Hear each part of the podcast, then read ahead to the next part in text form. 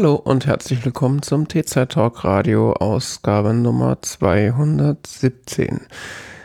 Äh, es ist Samstag, der 28. Oktober, 17.20 Uhr. Mein Name ist Jan-David Gude und mit mir im Studio mal wieder Johannes Heimann. Hi. Kommen wir ja wieder zusammen. Kumbaya. Kumbaya, Was- was- nachdem die, äh, nachdem ich die Seuche und den Urlaub überlebt habe, sind wir wieder da. Ne? War so schlimm in Spanien. Furchtbar. Die ganze Ausländer da. Man hat ja selbst das Gefühl, im Urlaub kann man nicht mal mehr unter seinesgleichen sein, ne? Nee, das war tatsächlich so. Die, die Ausländer sind da das Schlimmste. Du, du gehst da am Strand entlang. Hertha, hast du die Sonnenmilch? Oh, look at that marvelous view. Engländer, Deutsche, Amerikaner. Die alle im Wettstreit da drum sind, wer macht hier den peinlichsten Touristen? Ja, die alle, alle Handtuchwettbewerbe werfen und wer die beste Liga kriegt, so dem Motto. nee. Er ist halt, äh, ich sag mal. Malle ist nur einmal im Jahr. Nee, Barcelona ist nur einmal im Jahr. äh, ja, die, ich sag mal, wenn du halt in den Touri-Hotspots bist, hast du halt die Touris. Ist halt, ne? Naja. Ist ja, ich sag mal, ist ja hier in Einfach Frankfurt. mit der Masse mitschwimmen und äh, sich schön beklauen lassen und so. ne? ist ja, alles Teil der Experience. Ist ja hier in Frankfurt auch nicht anders. Ich meine, wenn ich Samstagnachmittag bei gutem Wetter auf den Frankfurter Römer gehe, ist auch von so einer Welle von asiatischen Fotogruppen da weggespült. Ich habe mal von, ja, ich weiß nicht mehr, in welchem Podcast das war, da sagte eine, eine Journalistin, ach, ich wurde von so vielen asiatischen Gruppen in Frankfurt schon fotografiert, ich habe was gut bei denen. Ich darf jetzt hier auch mal ein paar Fotos machen. Ich fand es jetzt nicht so ganz hundertprozentig korrekt, aber Ja. Nee, aber ja, äh, ja, Frankfurt kennt man das auch. Ja. ja. Also Barcelona dann so mit den ganzen, äh, gibt ja da die entsprechenden, ich sag mal, Sehenswürdigkeiten äh, architektonischer Art, die, wo sich dann die, die Trauben schon äh, vorne bilden, wo dann die Leute mit den Stöckchen in der Luft, um, um ihre Gruppe anzuleiten, wo sie hingehen müssen und so. Das heißt ja äh, am Ende. Ich finde es auch manchmal echt ganz erfrischend, so Tourist zu sein, weil dann, du wirst dann immer so ein bisschen behandelt, so, äh, weißt du, du, du kannst dich ja auch ein bisschen doof anstellen und so. Ach, der ist Touri. Ach ja, ja, der kann nichts dafür. weißt du? Ja. Wobei ich, glaube ich, tendenziell lieber so in der Menge untergehe. Aber ist in Deutschland so ganz gut. so. ja, Ach, äh, weiß nicht, wo der Hauptbahnhof, ach, der ist Touri. Ach ja. Ja, nee, das stimmt Leute schon. gleich netter. Ja, ich hatte irgendwie vorher äh, gelesen, dass irgendwie insbesondere die Einwohner, äh, also die Leute, die ja wirklich wohnen in Barcelona, dass die gar nicht so gut zu sprechen sind auf die Touristen. Hm. äh, weil die anscheinend auch, ich sag mal, nicht so konzentriert an den Hotspots sind wie jetzt hier in Frankfurt, sondern dass du quasi vor Touris nicht retten kannst, insbesondere in der Hochsaison. Ja, hängt auch wahrscheinlich davon ab, ob du selber vom Tourismus lebst oder nicht, ne? Aber ich sag mal, schlechte Erfahrungen in der Hinsicht habe ich jetzt nicht gemacht. Aber ich sag mal, so La, La Rambla, diese große Einkaufsstraße da in, in Barcelona, die so ein bisschen von der Art her mit der Zeil zu vergleichen ist, aber auch irgendwie nicht, weil die halt so richtig, richtig, richtig hart auf Touris angelegt ist. Also es ist einfach nur ein Touri-Abzockeladen nach der nächsten sozusagen. Und wir waren ja jetzt Anfang Oktober da und wir mussten da auch ein paar Mal lang gehen, da an, wegen anderen Sehenswürdigkeiten, also nicht wegen dieser Einkaufsstraße und du schwimmst, also es ist wie so eine, ich weiß gar nicht, wie ich das beschreiben soll, es sind einfach so asozial viele Leute immer noch. Also es ist ja schon nach der Hochsaison, das heißt in den richtigen Sommermonaten, so Juli, August, ist das noch viel schlimmer. Da hätte ich dann ja auch keine Lust drauf, ehrlich gesagt. Also selbst als Tourist hätte ich da keine Lust drauf. da Das war jetzt Nebensaison oder was? Oder? Ja, ich also da. Oder ist das noch Saison oder so? Ich kann der Terminologie. Touri-Sprache nicht aus. Ja, ich wollte gerade sagen, mit der Terminologie kenne ich mich jetzt auch ehrlich gesagt nicht so aus, aber ich sag mal so Hauptfenster, wo dann die meisten hingehen, scheint wohl so, ja, wenn es halt warm ist. Also irgendwie Mai bis äh, Ende August, äh, Mai bis September und Oktober wird es dann irgendwie schon so weniger. Aber also wir sind da mit dem, mit Taxi dann äh, vom Flughafen, haben wir uns abholen lassen. Und die Taxifahrerin meinte auch so, ja, nein, das ist hier immer noch so voll wie sonst auch. Weil wir dann auch gefragt haben, so ja, hier ist jetzt eigentlich so eher weniger los und auch wegen Wetter, aber das Wetter war halt auch, also es war nicht so ultra heiß wie die Wochen davor. Ich hatte davor schon irgendwie immer mal geguckt, so, so, ja, 34 Grad über die letzten sieben Wochen mit null Regen. äh, das war tatsächlich ganz angenehm, weil es war dann, äh, ja, nachts, weiß nicht, irgendwie unter 20 und tagsüber dann so, je nach, je nach äh, Sonnenstand dann irgendwie 25 bis 28 Grad und dann halt in Kombination mit der Meeresbrise war es eigentlich ziemlich angenehm. Klingt nett. Ja, kann man nicht, äh, nicht meckern. Äh, extrem wolkenlos, also es ist wirklich so, äh, am letzten Tag habe ich dann tatsächlich so die ersten Wolken, die ich dann mal gesehen habe, auch Fotos von gemacht, weil es ist wirklich so asozial wolkenloser Zu Hause Himmel. zeigen. Guck mal, in Spanien haben sie auch Wolken. Die haben auch Wolken. Manchmal. Ganz selten. Krass. Ja, das äh, war, war ganz nett, ja. Schön. Ja, und fototechnisch, also wie gesagt, ich war jetzt danach leider krank. Äh, irgendeine Seuche eingefangen. Nicht Corona, Gott sei Dank. Äh, das heißt, ich bin auch nicht mehr irgendwie durch meine Fotos, die ich gemacht habe, irgendwie so richtig durchgekommen. Aber heute habe ich dann mal eins gepostet, äh, was ich gemacht habe. Na, kommt jetzt dann hoffentlich die nächsten Tage und Wochen dann mal noch ein bisschen was, was ich äh, so fotografiert habe. Und der Foto. Bin gespannt. Äh, der Foto, äh, äh, in der Fotoecke spreche ich dann auch nochmal über meinen Prozess, wie man sozusagen heutzutage sagt. Ich mache dann auch demnächst so im Channel äh, meine Daily Routine. meine, meine Morning Routine, mein Blogpost. Prozess. Nee, nee, wenn schon YouTube-Channel. Schreiben. Das liest viel zu anstrengend.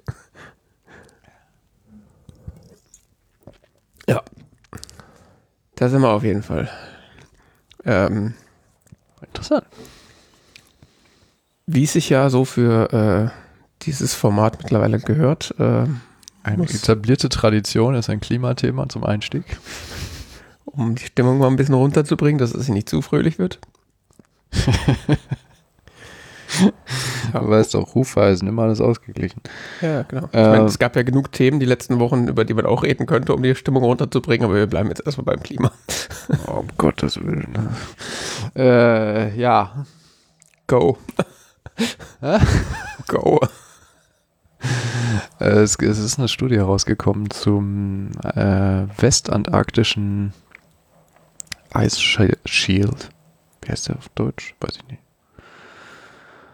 Ähm, das ist ein Teil des Eises, der äh, in der Antarktis, also in Südpol, ähm, vorliegt. Ein Teil davon liegt auf dem Meer, ein Teil geht dann aber aufs Land drauf. So ein große, kann man sich so vorstellen, wie so eine große Eismasse. Und äh, bisher war man davon ausgegangen, dass das äh, sehr, also ja, das schmilzt, dieses Eis, wegen, es wird wärmer und so international, aber es schmilzt, ähm, man war davon ausgegangen, dass es relativ langsam schmilzt. Ähm, es gibt neue Studien, die die Meeresströmung jetzt bedanken. Bisher hat man sich vor allen Dingen auf die Temperaturen von oben konzentriert. Was man jetzt versucht mehr zu verstehen, ist, wie es mit den Meeresströmungen unten drunter steht. Also kommt da warmes Wasser dran. Mhm. Man hat nämlich vor allen Dingen Sorge um das Eis, was auf dem Land ist, aber da dieses Eis zum Teil im Wasser liegt, ist es eben auch empfindlich für die wärmeren Meeresströmungen. Und ähm, was man festgestellt hat, ist, dass es äh, schneller schmilzt, als man dachte. Hm. durch äh, warmes Wasser, was von unten kommt. Das hat eine äh, Forschungsgruppe in den letzten Wochen äh, veröffentlicht. Das ist eine ziemlich äh, dramatische Sache, denn ähm, das Ding schmilzt momentan so stark anscheinend, laut zumindest dieser Studie, dieser Forschungsgruppe, äh, dass es selbst, wenn wir es auf äh, die, die Klimaerwärmung auf anderthalb Grad begrenzen würden, wahrscheinlich nicht mehr aufhalten würden. Mhm. Und das ist dieser äh, westantarktische Eisschild ist eins der, eine der berühmten bekannten Kipppunkte, weil ähm, das ist mit diesen Eismassen so, dass was, das Eis, was im Wasser schwimmt, ist für den internationalen Meeresspiegel oder die internationalen Meeresspiegel nicht so relevant. Mhm. Weil das erhöht den Eis, äh, würde den, wenn das schmilzt, äh, verändern sich vielleicht Meerestemperaturen und sowas und, und Strömungen und so, aber das Wasser steigt nicht unbedingt, weil ähm, Eis, was im Wasser schwimmt, äh, da verändern sich die, die Verhältnisse nicht, ne?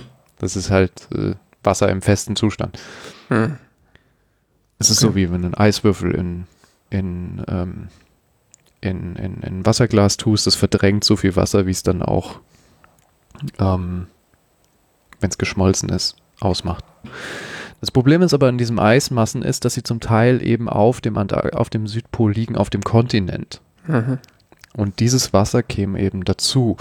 Und wir sprechen hier von einer, ähm, von einer Wassermenge, die ungefähr fünf, bis zu, bis zu fünf Meter Meeresspiegelerhöhung weltweit ausmachen würde. Fünf Meter weltweit, nicht schlecht. Ähm, und gehen davon aus, dass es nicht mehr, dass quasi dieses Schmelzen nicht mehr aufzuhalten ist jetzt. Ähm, und dass man sich darauf einstellen muss. Und was hinzukommt, was quasi noch als schlechte Nachricht oben drauf kommt, ist, das bedeutet auch, dass äh, man wahrscheinlich äh, die Prognosen, die man momentan hat mit äh, Meeresspiegelerhöhung bis Ende dieses Jahrhunderts nochmal erhöhen muss. Bisher geht man davon aus oder ging man davon aus, dass die Meeresspiegel bis Ende des Jahrhunderts sich um einen halben Meter bis einen Meter erhöhen würden. Mhm. Was schon dramatisch genug ist. Ähm, das könnte aber mehr sein. Oder mehr, ist, mehr wahrscheinlich, ist wahrscheinlich mehr als das und ähm, diese schon problematischen Erhöhungen von einem Meter zum Ende des Jahrhunderts könnten schon früher eintreten. Mehr, mehr am Ende. Mhm. Bedeutet aber auch, diese fünf Meter heißt nicht, dass das passiert nicht so schnell, sondern wenn das jetzt abschmilzt, dieses Eis, dann steigt das Meer, steigt der Meeresspiegel über mehrere Jahrhunderte. Bedeutet aber auch, ja, keine Ahnung, eine Stadt wie Hamburg liegt meines Wissens nach fünf Meter über Meeresspiegel.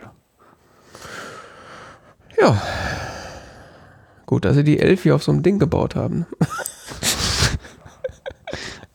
Und das liegt noch relativ hoch für eine Küstenstadt. Also mhm. du musst ja erst die Elbe da hochfahren. Ja, gibt da schon Gründe, warum es da so Dämme gibt an manchen Regionen. Ne? Ja. Ja, schön. Wenn die aber fünf, kannst du auch nicht immer unbedingt fünf Meter jetzt erhöhen, ne? Ja. Und weltweit leben halt, ähm, wie war das? 660 Millionen oder sowas, äh, oder noch mehr Menschen leben in küstennahen Städten. Da muss man sich was überlegen. Ein anderes Problem, äh, was damit in gewissermaßen in Verbindung steht, äh, ist äh, der ostantarktische äh, Eispanzer. Mhm. Der schmilzt auch, aber nicht so schnell. Hm. Und da ist man sich noch nicht so sicher, der ist auch dicker und so. Also das sind, und da reden wir nicht von 5 Meter, sondern von nochmal 50 Metern. Aber das sind natürlich Eismassen, die dann auch nochmal länger brauchen, um zu schmelzen. Aber das Problem ist, das sind Prozesse, die wir dann, wenn sie mal in Gang kommen, auch nicht mehr aufhalten können. Wobei das auch schwierig ist. Also es gibt zumindest die Befürchtung, dass wir es nicht mehr aufhalten können. Es ist relativ wahrscheinlich, dass wir es nicht mehr aufhalten können. Bei diesem jetzt, bei dem Westantarktischen, ist es, ist es äh, quasi ausgeschlossen, dass wir es aufhalten können. Wobei es auch Forscher gibt, die zu bedenken geben, es könnte sein, dass wir es aufhalten können, wenn wir tatsächlich die äh, Erwärmung auf anderthalb Grad begrenzen können. Erhöhte Meeresspiegel bedeuten aber übrigens auch nicht nur, dass äh, die Städte gefährdet sind im Sinne von, dass da eben das Wasser bis zum Knien steht oder so, sondern bedeuten auch, ähm, dass Stürme und Sturmfluten tiefer ins Land eindringen können und höhere Schäden errichten, äh, ausrichten, wie wir es jetzt in den letzten Wochen zum Beispiel in Flensburg gesehen haben. Hm. Oder in Norddeutschland überhaupt als äh, Flensburg waren die interessantesten Bilder. Echt? Habe ich gar nicht mitgekriegt.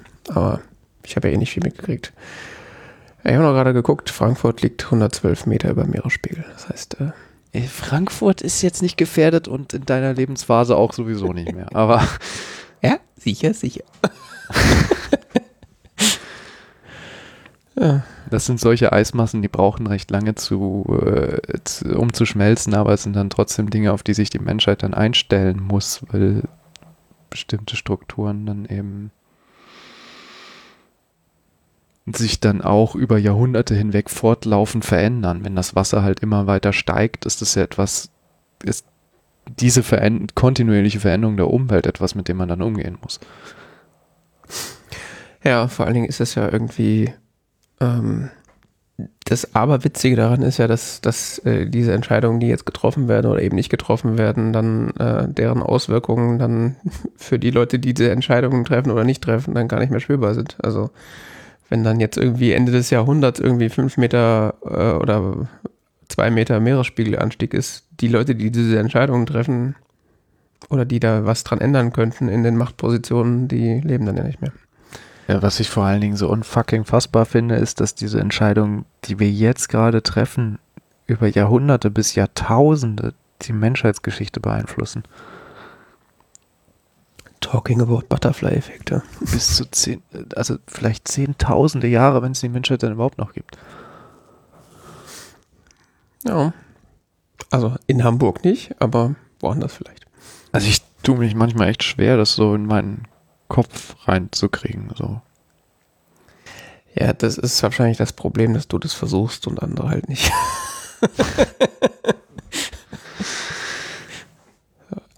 Einfach nicht so viel denken. Ist, äh ich habe halt ähm, das Interesse, einen belebbaren Planeten zurückzulassen. Ja. Wäre ganz nice.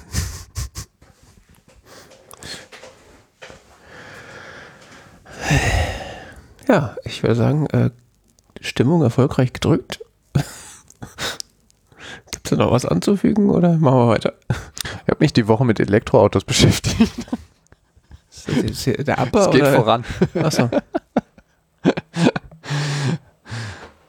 Ja, es gibt noch, äh, was heißt, positive Nachricht zum Beispiel, geht man davon aus, dass bis 2050 auf jeden Fall Solar in der Stromerzeugung dominierend sein wird. Und das ist eine konservative Schätzung. Hm. Gut, ich wollte gerade sagen, ich meine, wenn man das ja mal ranhalten würde, könnte man das ja, Ja, das nächsten, Zeug ist so unglaublich billig geworden. könnte man wahrscheinlich in den nächsten fünf Jahren als dominante Stromquelle irgendwie äh, Ja, weltweit meinte ich jetzt. Weltweit. In Deutschland und Europa ist es nochmal was anderes. Äh, Es ist nochmal erheblich stärker am Wachsen, aber international. Weil es eben andere Stromerzeugungsmethoden überhaupt nicht konkurrenzfähig sind, außer vielleicht Wind. Hm. Vom Preis her. Hm. Preis pro erzeugter Kilowattstunde. Tja. Oder Megawattstunde. Tja, ja. Okay. Dann äh, machen wir weiter äh, zum Thema Streaming. Ähm, hatte ich ja vor ein paar Wochen schon erzählt, dass ich meinen Netflix-Account gekillt habe. Wegen alles wird teurer und Qualität ist, äh, geht Zweifelsfall eher zurück. Ähm, Disney Plus zieht jetzt nach. Ähm, die passen jetzt oder gehen jetzt im Grunde den, den gleichen Weg wie Netflix, nur schneller. Ähm, die hatten ja bisher so ein Basis, nee, so, so ein Tarif, der, also nur einen Tarif sozusagen für äh, Euro, ich weiß es gar nicht mehr, 5,99, 6,99, irgendwie sowas. Ja, das Problem ist, ich habe das in, über die Telekom, habe ich das ähm, gebucht. Mhm. Und da kriege ich das nochmal irgendwie ein bisschen billiger. Deswegen weiß ich gar nicht, was das gerade wirklich kostet. Auf jeden Fall haben sie die Preise erhöht auf 8,99 und haben das Portfolio diversifiziert, wie man so schon sagt. Das heißt, es gibt jetzt drei Tarife. Der 8,99er ist jetzt der Premium-Tarif, glaube ich. Äh, der das enthält, was der normale Tarif vorher enthalten hat, nämlich irgendwie vier gleichzeitige Streams, glaube ich, und Auflösung in hoch. ich habe keine Ahnung. Ähm, und dann gibt es noch irgendwie so einen Mittelbasistarif und noch so einen Quatschtarif mit Werbung drin. Und parallel dazu machen sie die äh, gleiche Geschichte wie Netflix auch, dass äh, sie das Sharen von Passwörter über Haushalte hinaus äh, beschränken wollen. Äh, sprich, Familien, die nicht am selben Standort leben, können dann keine äh, Accounts mehr sharen, ja. Also das ist ja das, äh, das Thema. So, ich teile mir mit meinen Brüdern äh, auch den Disney Plus Account und das auch das wird dann in Zukunft nicht mehr gehen. Ob es dann da so Sachen gibt wie hier kauf noch ein extra Seat am, am, am Table für, für nochmal 5 Euro im Monat, wie das bei Netflix geht. Keine Ahnung.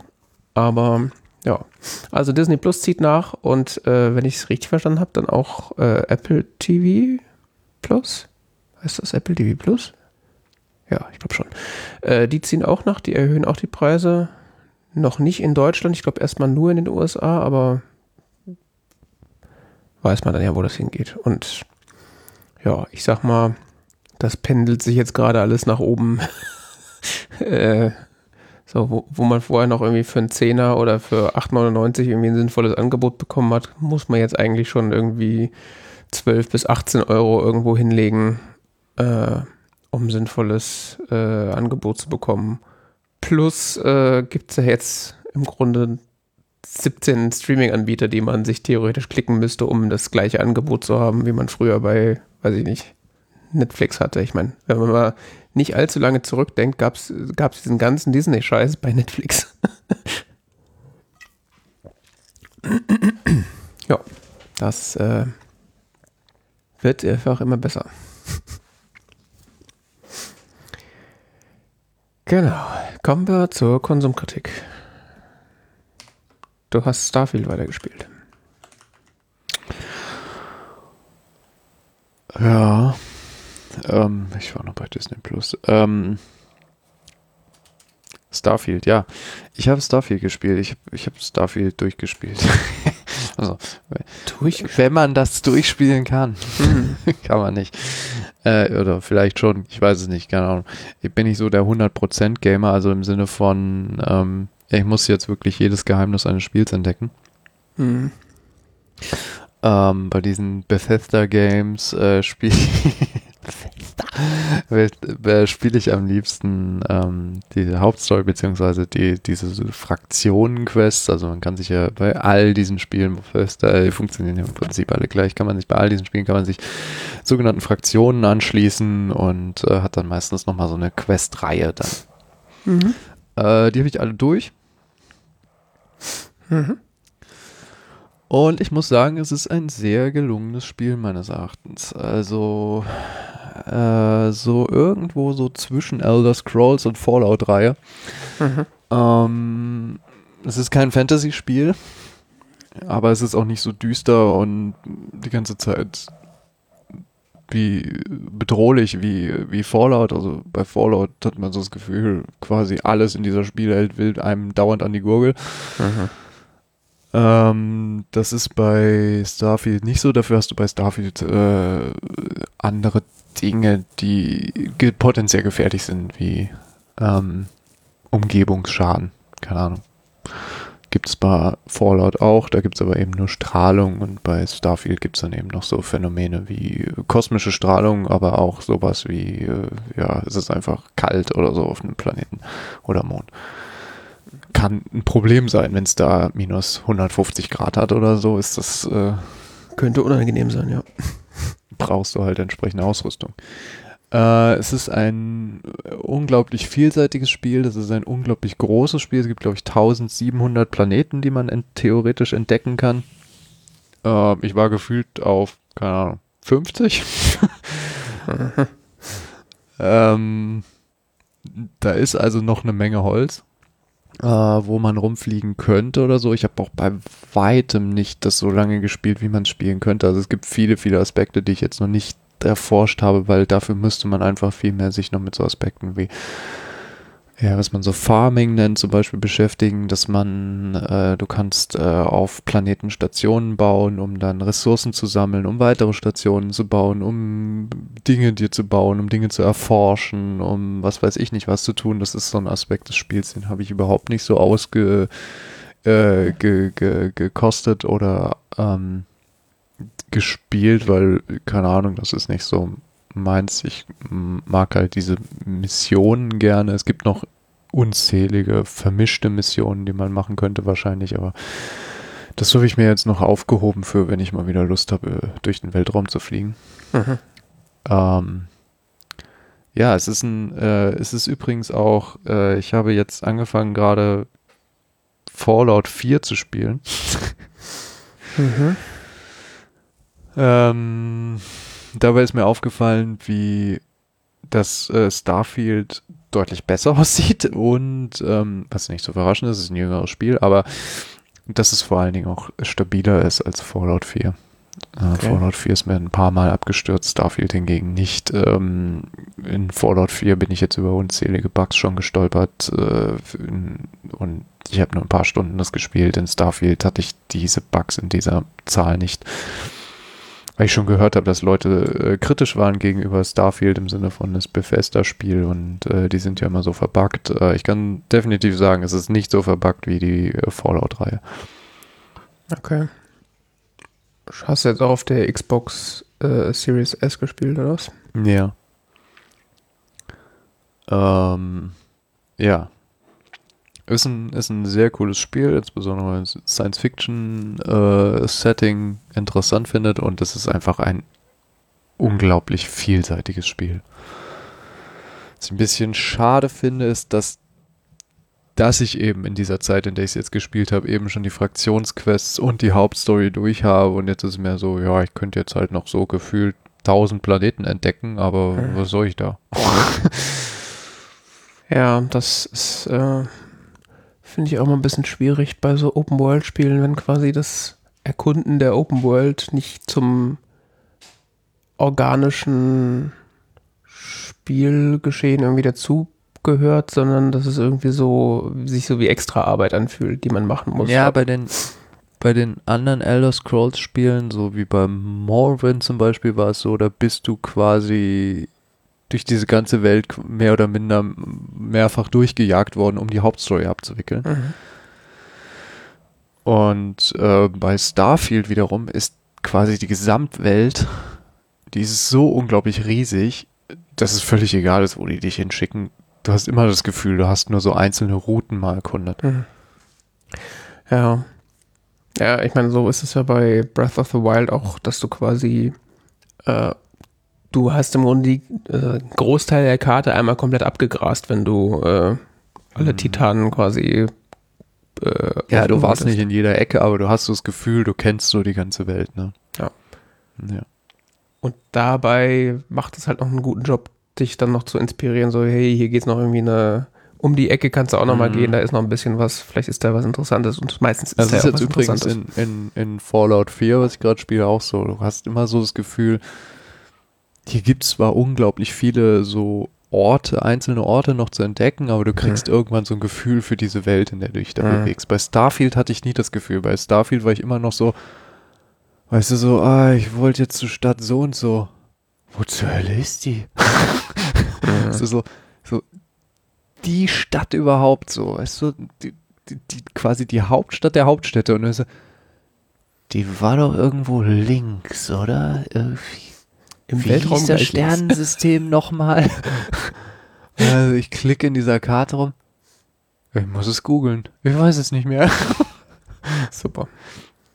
Weil, wenn du eine Mission hast oder so, dann kannst du Mhm. natürlich immer bei, in dieser Missionsübersicht so, ja, zeig mir jetzt den Punkt auf der Karte. Mhm. Anklicken und dann so flup, flup, flup und dann zoomt er da rein, genau da, wo du hin willst und dann drückst du nur noch jetzt landen und dann macht er den Rest. Ja. Aber wenn du irgendwie, ja, ich könnte jetzt dahin fliegen und mal gucken, ob der Sohn zu mir noch eine Mission gibt. Äh. Oh, ich weiß nicht, wo das ist. und dann hast du diese große Übersichtskarte und diese große Übersichtskarte der, der Sternensysteme, die du, wo du so, ähm, das sind halt nur weiße Punkte auf schwarzem Grund. Also, ja, soll ich die jetzt alle hier durchklickern, bis ich irgendwie, keine Ahnung, das Sternensystem gefunden habe, wo ich das Gefühl habe, da könnte dieser Planet sein, weil die Sternensysteme sehen mehr oder minder alle gleich aus. Also ja, okay, eins hat mal sechs Planeten, eins hat zwei Planeten, eins hat einen blauen Stern, einen roten Stern. Ja, super. Äh, Das würde ich an dem Spiel kritisieren, dass es halt diese riesigen, riesige Welt gibt, die halt auch unglaublich leer ist häufig Mhm. Dass du auf, du kannst auf tausend Planeten landen, aber die sind halt, ja, die haben unterschiedliche Farben und ein bisschen unterschiedliches Gestein da, aber letzten Endes sind es tausend leere Planeten. Ja.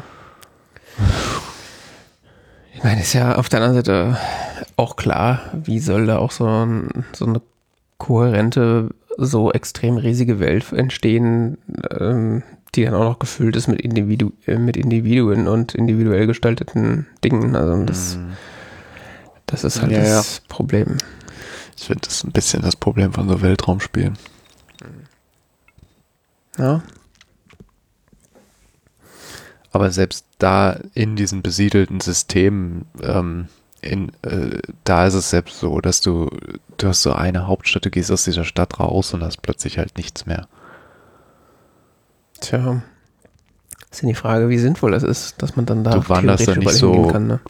Ja, keine Ahnung, du hattest sowas wie, wie hieß es, ähm, Elder Scrolls Oblivion.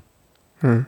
Du konntest halt einfach aus irgendeiner Stadt rauslatschen, bist dann die Straße runter und kamst dann, keine Ahnung, an so einem Gasthaus vorbei oder so. Ja. Das gibt's da halt nicht. Das ist blöd. Es gibt ab und zu im Weltraum mal, findest du so eine Station oder sowas, Hm.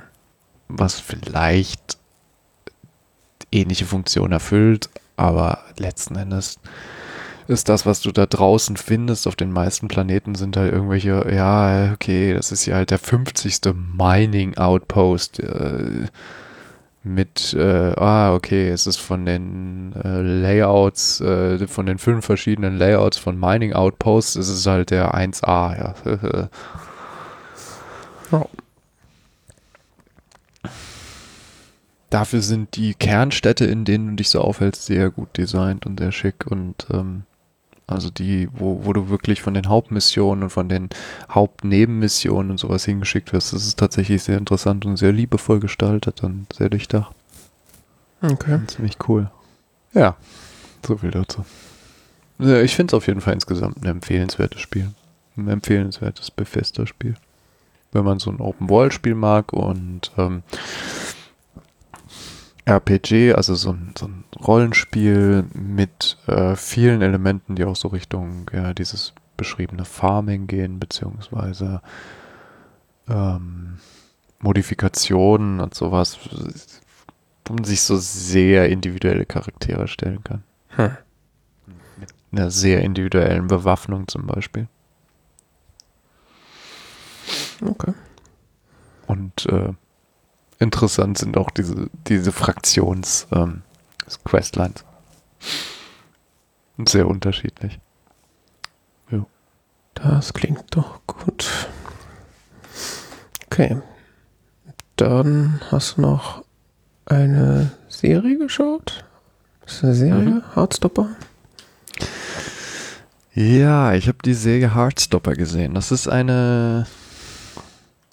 Auf Wikipedia steht British Coming of Age Romantic Comedy Drama. ähm, wurde geschrieben von Alice Oseman. Alice Oseman äh, hatte vor einigen Jahren einen, einen Webcomic mit gleichem Namen veröffentlicht. und äh, irgendwann mit einem Crowdfunding aus diesem Webcomic äh, tatsächlich Graph Graphic Novel gemacht. Mhm. Ähm, über dieses Crowdfunding sind die ähm, Menschen von, wie hieß die Firma? Seesaw Films auf sie aufmerksam geworden. Mhm. Das sind übrigens die, die auch äh, den Film The Power of the Dog gemacht haben. Ja. ähm, und äh, die haben sich wohl äh, jetzt 2020, 2021 oder so nee, 2019 haben sie die Rechte gekauft, äh, nachdem sie auch mit äh, Alice Ausmann sich ausgetauscht hatten. Ähm, hey, würdest du nicht gerne eine Serie daraus machen? Würdest du nicht gerne äh, Folgen schreiben? Und äh, sie dann zugestimmt hat. Äh, wurde das 2022 schließlich veröffentlicht auf Netflix. Es gibt inzwischen zwei Staffeln mhm. mit jeweils acht Folgen. Also eine Staffel kam äh, 2022 bereits raus, 2023 jetzt die zweite Staffel. Nächstes Jahr soll es eine dritte Staffel geben. Mhm. Äh, ich war schon letztes Jahr darauf aufmerksam geworden, hab's dann aber die ganze Zeit so, oh, ja, musste dann irgendwann mal. soll ja ganz toll sein und ähm, aber irgendwie habe ich es dann doch immer wieder so aufgeschoben. Ich war nochmal aufmerksam geworden vor einigen Monaten, als in Ungarn diese Graphic Novel verboten wurde oder zumindest es ein, äh, einen größeren Prozess darum oder was heißt Prozess, ein, ein größeres Aufsehen darum gab, weil irgendwie muss diese Graphic Novel, soweit ich weiß, jetzt in Ungarn irgendwie verpackt verkauft werden oder so, mit so Warnhinweisen drauf. Mhm. Ähm, alles äh, sehr mysteriös. das ist das falsche Wort. Mir fällt aber gerade kein besseres ein. Ähm, das liegt daran, worum es in dieser Serie eigentlich geht. Äh, im, im, Zentrum steht nämlich äh, die Liebesgeschichte zwischen äh, Charlie Spring und Nick Nelson. Mhm. Zwei Jungs an äh, einer äh, britischen Jungenschule. Ähm, das steht, ist quasi, geht eben um eine, ja, eine schwule Beziehung der beiden, die äh, sich da so langsam aufbaut und das ist, das, es ist ganz, ganz, ganz wundervoll gemacht. Äh, es ist eine ganz tolle Serie, weil sie dieses, dieses ähm, jugendliche Verliebtheit und äh, diese erste Liebe und so äh, unglaublich äh, süß darstellt und einfängt und ähm, das mit einer, einer Warmherzigkeit und, und äh, mit so unglaublich liebevoll macht. Das hat äh, gleichzeitig aber nie ähm, so zum Fremdschämen oder so, sondern das ist einfach nur sehr schön und auch gleichzeitig auch immer so ein bisschen lustig und ähm, auch die, die problematischen Aspekte darin werden keines, also die, die im Sinne von, dass äh, Menschen aus der LGBTIQ-Community äh, Diskriminierung erfahren oder sowas, wird auch natürlich thematisiert, gar keine Frage. Mhm. Aber ähm, hier Menschen aus dieser Community nicht nur als Opfer dargestellt, sondern eben sind Zentrum der Handlung. Und mhm das ist ganz toll, eben Charlie und auch äh, sein Freundeskreis, in dem noch andere Menschen äh, queer sind oder queer äh, lieben, ähm, äh, sind noch andere Menschen, äh, die, deren äh, Erfahrungen da so sehr schön dargestellt werden. Also es, ist, es, es hat mir unglaublich gut gefallen, diese Serie. Und ich kann es nur sehr ans Herzen legen, das zu sehen. Das ist, ist ich fand es vor allen Dingen auch sehr spannend, weil es irgendwie so, ach, wird da jetzt was draus? Ich meine, mhm. so äh, diese, dieser ähm, gerade die erste Staffel, aber auch die zweite Staffel sind, sind, äh, sind sehr cool. Und, ah, das ist ähm, äh, zwei, zwei Staffeln hast du schon das oder was? Ja, ich habe zwei Staffeln gesehen. Ich, ah. Vor allen Dingen, man kann das so schön, das äh, so, wie sagt man so modern, so wegsnacken. Mhm. Also eine Folge geht keine Ahnung, 25 Minuten oder so. Ah, sehr gut. Und es war gerade so in den letzten Wochen, in denen halt so irgendwie viele Dinge in den Medien waren, die mich doch sehr bewegt haben. Ähm, wirklich total angenehm, das zu gucken, weil es einfach äh, wundervoll war. Mhm. Und äh, diese, allein die Hauptdarsteller, alle so junge Menschen, die das so wundervoll darstellen und so auch diese Beziehung zwischen den, zwischen den beiden Hauptdarstellern. Es ist also, wie, wie die das in dem Alter so schauspielern können, ich bin echt beeindruckt. Mhm. Es ist mindestens so gut wie Sex Education, wenn nicht besser. Ich wollte gerade sagen, es, äh, ich habe das nicht gesehen. Ich Als jetzt so Vergleichsgröße mal. ich, äh, der, der, der, Name sagte mir nichts, aber ich hatte, habe jetzt gerade äh, nebenbei geschaut und die Bilder, die da gezeigt werden, die, äh, also ich habe irgendwie ausschnittweise schon mal irgendwas irgendwo gesehen und das hat mich äh, damals auch schon irgendwie ans, äh, an Sex Education erinnert.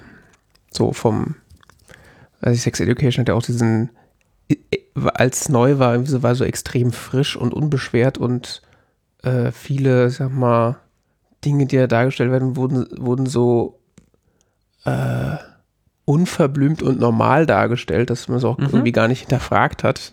So, weil ich mache ja, genau. in, in, anderen Medien wird das dann immer so, oh, ah, jetzt aber hier, Achtung, das ist jetzt äh, homosexuell, Vorsicht. Ah. und ich denke so, ja, ja und in dem wird eben wird die Perspektive umgedreht. Ich meine, es wird die ganze Zeit erzählt über die Perspektive von Charlie beziehungsweise von Nick mhm. ähm, und manchmal auch von ihren Freunden. Mhm. Ähm, aber wenn es um Diskriminierung und sowas geht, dann ist das meist ist das eigentlich ist das immer etwas, was von außen quasi auf sie kommt, was sie quasi in ihrem Leben beeinträchtigt. Mhm. Ähm, und und sie und bei ihnen ähm, äh, negative Gefühle zum Beispiel auslöst. Also. Mhm.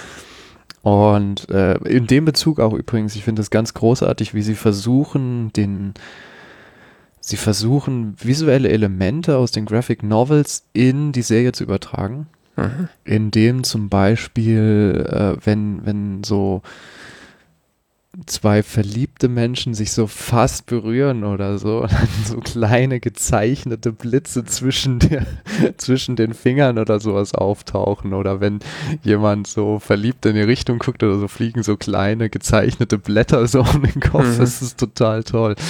Oder es gab eine, es gibt mindestens eine Szene, wo es, ähm, wo Charlie von ähm, es gibt mehrere Szenen dazu, wo Charlie ähm, von äh, Bullying berichtet, das er erlebt hat. Wo man so sieht, dass so, äh, es wird von dunkler um ihn. Mhm. Ähm, aber so, so wie als hätte jemand über das Bild mit dem, mit dem Bleistift drüber gemalt an den mhm. Und so werden, so werden so Gefühle ähm, durch so zeichnerische Mittel im, im oder grafische Mittel, die ins Zeichnerische erinnern, äh, äh, nochmal extra visualisiert. Und ähm, ich finde damit aber auch irgendwie auf eine andere Ebene gehoben, sodass man sie auch so ein bisschen so von außen betrachten kann. Und ähm, darüber nachdenken und, und, und reden kann, statt dass sie einfach nur so dargestellt werden und wir so, du als Zuschauer nur so komplett mit ihm fühlst. Das tut man auf jeden Fall auch. Mhm. Aber es ermöglicht einem auch, das als etwas zu sehen, was, was da quasi von außen über ihn kommt und was man, ähm, ähm, was man thematisieren kann. Das ist sehr geschickt gemacht, finde ich insgesamt, mhm. die Serie. Und total toll. Okay. Richtet sich aber übrigens vom Publikum eher an ein jüngeres Publikum. Also das das wurde der Serie teilweise vorgeworfen, dass sie jetzt nicht so die langen Spannungsbögen und alles fürchterlich kompliziert wäre und sowas und sonst was. Äh, ich finde es aber überhaupt nicht notwendig, ehrlich gesagt. Also hat mich sehr gut unterhalten und ähm, ich fand das sehr beeindruckend, wie gesagt, wie die jungen Menschen das gespielt haben. Finde ich auch irgendwie unglaublich alt, wenn ich das sage, aber die spielen Tja. halt 15-Jährige. Ich bin halt mehr als doppelt so alt. Tja. Finde ich auch irgendwie eine interessante Kritik, die irgendwie in einem Medium vorzuwerfen, dass es irgendwie auf Jüngere ausgerichtet ist. Ja, Also, man kann das auch sehr gut mit 40 noch gucken. tja. Und noch älter. Kein Problem. Ich wette auch Menschen in der Altersklasse gefällt das. wenn man eh im Herzen 15 ist, ist es auch alles wurscht. Ach, wer ist das nicht? Ja. Schick. Klingt gut. Ist gut.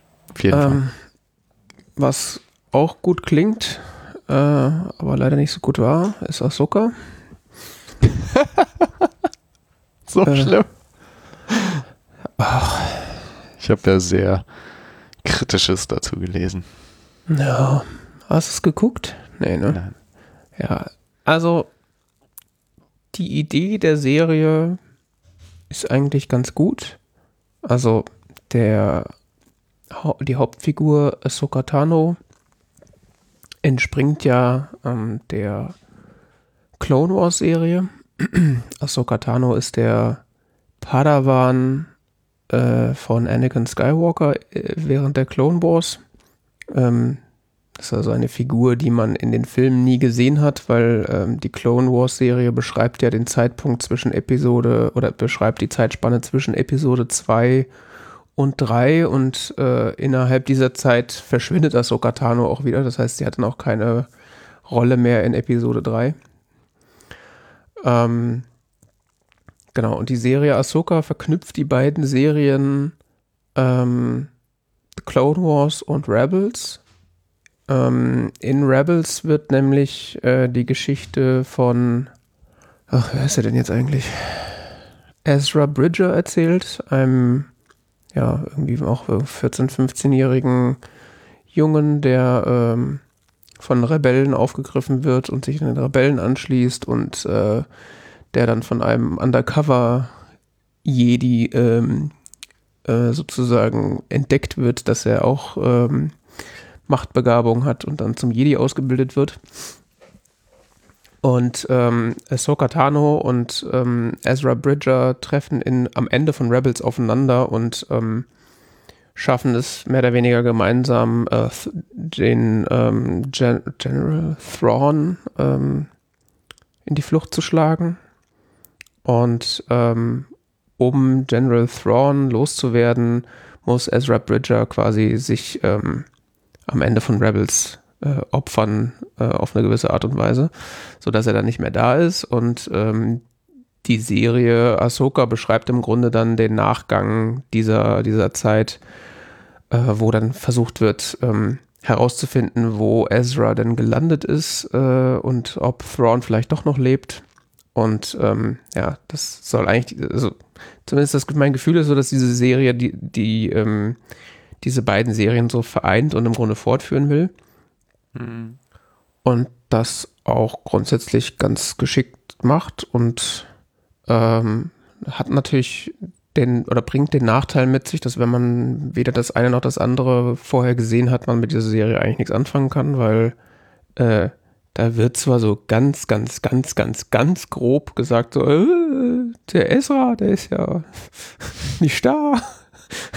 Aber wenn du das nicht gesehen hast, äh, fragst du dich, warum wird jetzt hier so ein Aufwasch gemacht? Was soll das alles? Also es ist, ist im Grunde das gleiche Problem, was man irgendwann später mit den MCU-Filmen hat, wenn man die 17 Filme davor vor- nicht gesehen hat, von Thor, Captain America und äh, Falcons, Falcons Bruder, seine Oma, äh, dann verstehst du halt Endgame nicht. Ja, das wird langsam auch anstrengend bei Marvel, ja. Bei Star Wars. Ja, Ähm, ja ich sagte, das, das, weil du jetzt gesagt hast, Falcon und sonst was. Bei Marvel wird das mit diesem Multiverse-Gedöns ja langsam auch anstrengend. Das ist so, Ja, genau. wie was, wo ist hier, hä? ja, und das Problem Das hast jetzt musst ja richtig Hausaufgaben machen, bevor du so einen Film gucken kannst. Genau. Ähm, das hat Problem hatte ich dann, hat man dann bei Ahsoka auch. Ich meine, das hast du bei Obi-Wan theoretisch auch schon gehabt, weil du hast ja auch theoretisch die Filme vorher alle gesehen haben müssen, um zu raffen, was da mit diesem äh, Obi-Wan auf Tatooine eigentlich los ist. Aber ich sag mal, Star Wars-Fans, haben ja wahrscheinlich immerhin die Filme geguckt, Ähm, also jemand, der, es kommt ja nicht irgendjemand her und sagt jetzt, ich gucke jetzt mal hier den Obi-Wan-Film, äh, die Obi-Wan-Serie, ohne irgend, alle, irgendwas vorher von Star Wars gesehen zu haben. Aber das ist bei Ahsoka schon mal noch mal ein bisschen schwieriger. Ja, also Theorie ganz nett, ähm, Umsetzung, nee, weil, also die Story ist eigentlich gar nicht so schlecht erzählt, aber wie es erzählt wird, äh, oder ich sag mal, die, die Geschichte, die da erzählt wird, die ist eigentlich gar nicht so uninteressant, aber wie sie erzählt wird, also ich weiß nicht, ob da schon irgendwie dieser Autorenstreik war und ob man den irgendwas irgendwie in Kaffee gemischt hat. Also da sind teilweise Dialoge dabei, wo du denkst so, hä? so, ja, das ist, okay, wir müssen, das ist jetzt ganz schwierig, wenn wir das machen. Ach ja, das ist ganz schwierig. Ja, das ist ganz schwierig. Warum ist das ganz schwierig? Ja, weil es ganz schwierig ist. Das ist schwierig. Das ist schwierig, ja. Mhm. Solche, so in dem Stil werden sich da teilweise unterhalten, denken sie so, der Fuck. Das ist wirklich allerunterste Schublade. Und ja, es ist einfach kacke geschrieben. Das kann ich einfach so, das ist einfach Mist. Während äh, bei, bei Obi-Wan war das ja so, das war auch kacke geschrieben, aber es war auch gleichzeitig noch kacke gefilmt. Da ist es nur kacke gefilmt, äh, nur kacke geschrieben, aber nicht kacke gefilmt. Aber es reicht ja, halt, halt Obi-Wan hatte halt auch fast keinen Inhalt, ne? Ja, genau. Das kommt auch noch hinzu. Ja, und das, das reicht halt einfach Beziehungsweise die Handlungsmotivation war teilweise ein bisschen schwierig nachvollziehbar. Ja, und jetzt ist das halt irgendwie so, oh, jetzt wedeln wir mal eine Viertelstunde mit Lichtschwertern, damit wir davon ablenken, dass wir irgendwie nicht richtig erzählen können. und äh, Rosario Dawson heißt die ja, glaube ich, äh, die Ahsoka-Darstellerin. Äh. Ähm, die bewegt sich auch beim, beim Lichtschwertkampf. Also der merkt man richtig an, dass sie irgendwie diese, diese Tentakelhaare, die sie da hat, dass sie die unglaublich behindern. Oder die hatte keinen, keinen, äh, der Choreograf hat auch gestreikt, ich weiß es nicht. Aber das ist. Es haben viele gestreikt. äh, also, ich weiß ja nicht. Also wirklich, ah, vom Ansatz her ist da, wäre da was möglich gewesen. Und die ersten, es gab auch so ein paar Folgen, wo ich so, oh, ja, doch. Aber am Ende, äh, also auf einer Skala von furchtbar bis super, es ist halt so Spülserie. Ne? Also ich habe es halt wirklich hauptsächlich wieder beim Spülen geguckt, weil also es gab ein paar Folgen, die waren schon ganz gut, aber was mich irritiert hat, was ich bisher so in Trailern bzw. Bildern gesehen hatte, es sah so künstlich aus alles. Hm. Also irgendwie so. Von der Maskerade oder? Äh, vom Setdesign und vom und auch von, von den von den Kostümen her und so. Es sah so. Äh, weißt du, so wie so billig produzierte Serien, die so alles ein mhm. bisschen zu neu aussieht. Ja. Also ich finde auch bei Ahsoka, gut, es ist halt auch immer so. schwierig, so einen Cartoon-Character eigentlich dann ins echte Leben zu übertragen. Ich weiß nicht, ob das jemals schon mal irgendwie gelungen ist. Aber ja, ich weiß, was du ein sehr oberflächlicher Eindruck vom Trailer, beziehungsweise von. Ja, aber ich weiß, was du meinst. Also insbesondere Bilder. die zwei Hauptfiguren, ähm, Ahsoka und äh, Sabine Wren, ähm, die wirken schon irgendwie sehr ja, plastikartig also es ist irgendwie, ja, ich weiß nicht, ob das billig ist oder ob das irgendwie. Ja, das kann ja auch gezielt eine, eine Ästhetik sein, die man anstrebt, ne? Aber es passt so für mich irgendwie nicht so richtig zusammen. Weil äh, Mandalorian zum Beispiel ist überhaupt nicht so. Mhm. Ja, ich würde auch sagen, von den Landschaften her oder der Umgebung, die man da so sieht, ist das schon eher so Mandalorian-mäßig. Mhm. Also schon gut. Äh, und also ordentlich gemacht. Ähm, ja. Kann es mir nur so vorstellen, dass halt, wie gesagt, so ein Cartoon-Charakter halt in Realverfilmung zu übertragen, ist halt einfach eine schwierige Sache. Ich meine, wie ist wie das halt da das Licht auf so eine Plastikperücke fällt. Ja, äh, ich wollte auch meinen, das ist, ist auch häufig so, wie sowas aussieht, ist auch, glaube ich, so eine Sache der Beleuchtung. Mhm. Ja, weiß ich nicht. Also, schwierig. Aber ich sag mal, wenn es nur das wäre, könnte ich ja damit leben. Aber, ja. Ja. Ansonsten, ich habe es wie gesagt nicht gesehen. Also. Ja. Lohnt sich auch nicht für dich, weil du hast ja die anderen Sachen auch nicht gesehen. Also du müsstest halt erstmal die ganze Rebels, Rebels und, und, Resistance und was weiß ich nicht was. Nee, nur, nur Clone Wars und Rebels. Resistance. Nur Clone Wars und Rebels, also nur so gefühlte 200 Stunden Content und dann bist Ja. du dabei. Aber auch da gibt es ja, ähm, habe ich gesehen, äh, eine Machete-Order sozusagen. Also du kannst ja quasi Echt? äh, für Clone Wars mindestens mal gibt es eine, Gibt es nicht so ein YouTube 20-Minuten-Video, was mir alles zusammen das gibt es mit Sicherheit auch, aber das lohnt sich teilweise wirklich, das zu gucken. Also da gibt es ein paar, Okay. schon ein paar extrem interessante Folgen drin, äh, die auch so, das hatte ich ja schon mal irgendwo gesagt, dass das die Clone Wars Serie, die hat zwar viele, viele Tiefpunkte, aber auch sehr viele Höhepunkte und die, die Höhepunkte reparieren teilweise so diese Sinnlosigkeit von Episode 2 und 3. Also durch die Clone Wars Serie machen Episode 2 und 3 deut- deutlich mehr Sinn am Ende. äh, weil das ist mir am Ende auch erst klar geworden, nachdem ich die Clone Wars Serie gesehen habe, dass, äh, dass Anakin Skywalker in Episode 2 ein Padawan ist und in Episode 3 ein Jedi-Ritter, also voll ausgebildet und in der Zwischenzeit selber schon jemanden ausgebildet hat. Das kam in Mhm. dem Film leider nicht so rüber. oh, er hat die Haare länger Ja, und eine. Narbe. Ja, da kommen viele Dinge so, so am Rand davor. Ja, auf jeden Fall habe ich gehört, gibt es ja so eine, so eine, äh, so ein Guide, welche Folgen man quasi gucken muss, dass man die ganzen Filler-Episodes nicht, nicht äh, gucken muss und dann Gibt's auf Reddit oder was? irgendwo habe ich das gesehen. Gibt's, garan gibt's garantiert auf Reddit. Star Trek Next Generation habe ich das mal gesehen. Ah. Wo dann jeweils dabei stand, warum man die Folge gucken sollte. Oder Okay. auch nicht. Das bräuchte ich für. Gerade bei Star Trek gibt es ja viele Folgen, die, die so einfach so, oh, wir haben Planet XY entdeckt, äh, Problem dies und das und so, kann auch ganz interessant sein, trägt aber so quasi die Gesamthandlung nicht weiter und dann Mhm. gibt es einzelne Folgen, die so die Gesamthandlung weitertragen oder beziehungsweise du kannst bei bestimmten Folgen werden dann bestimmte Charaktere besonders ins Zentrum gestellt und, Mhm. und sowas. Story Arc und Season Arc und sowas. Ne? Hm, ja. Ja.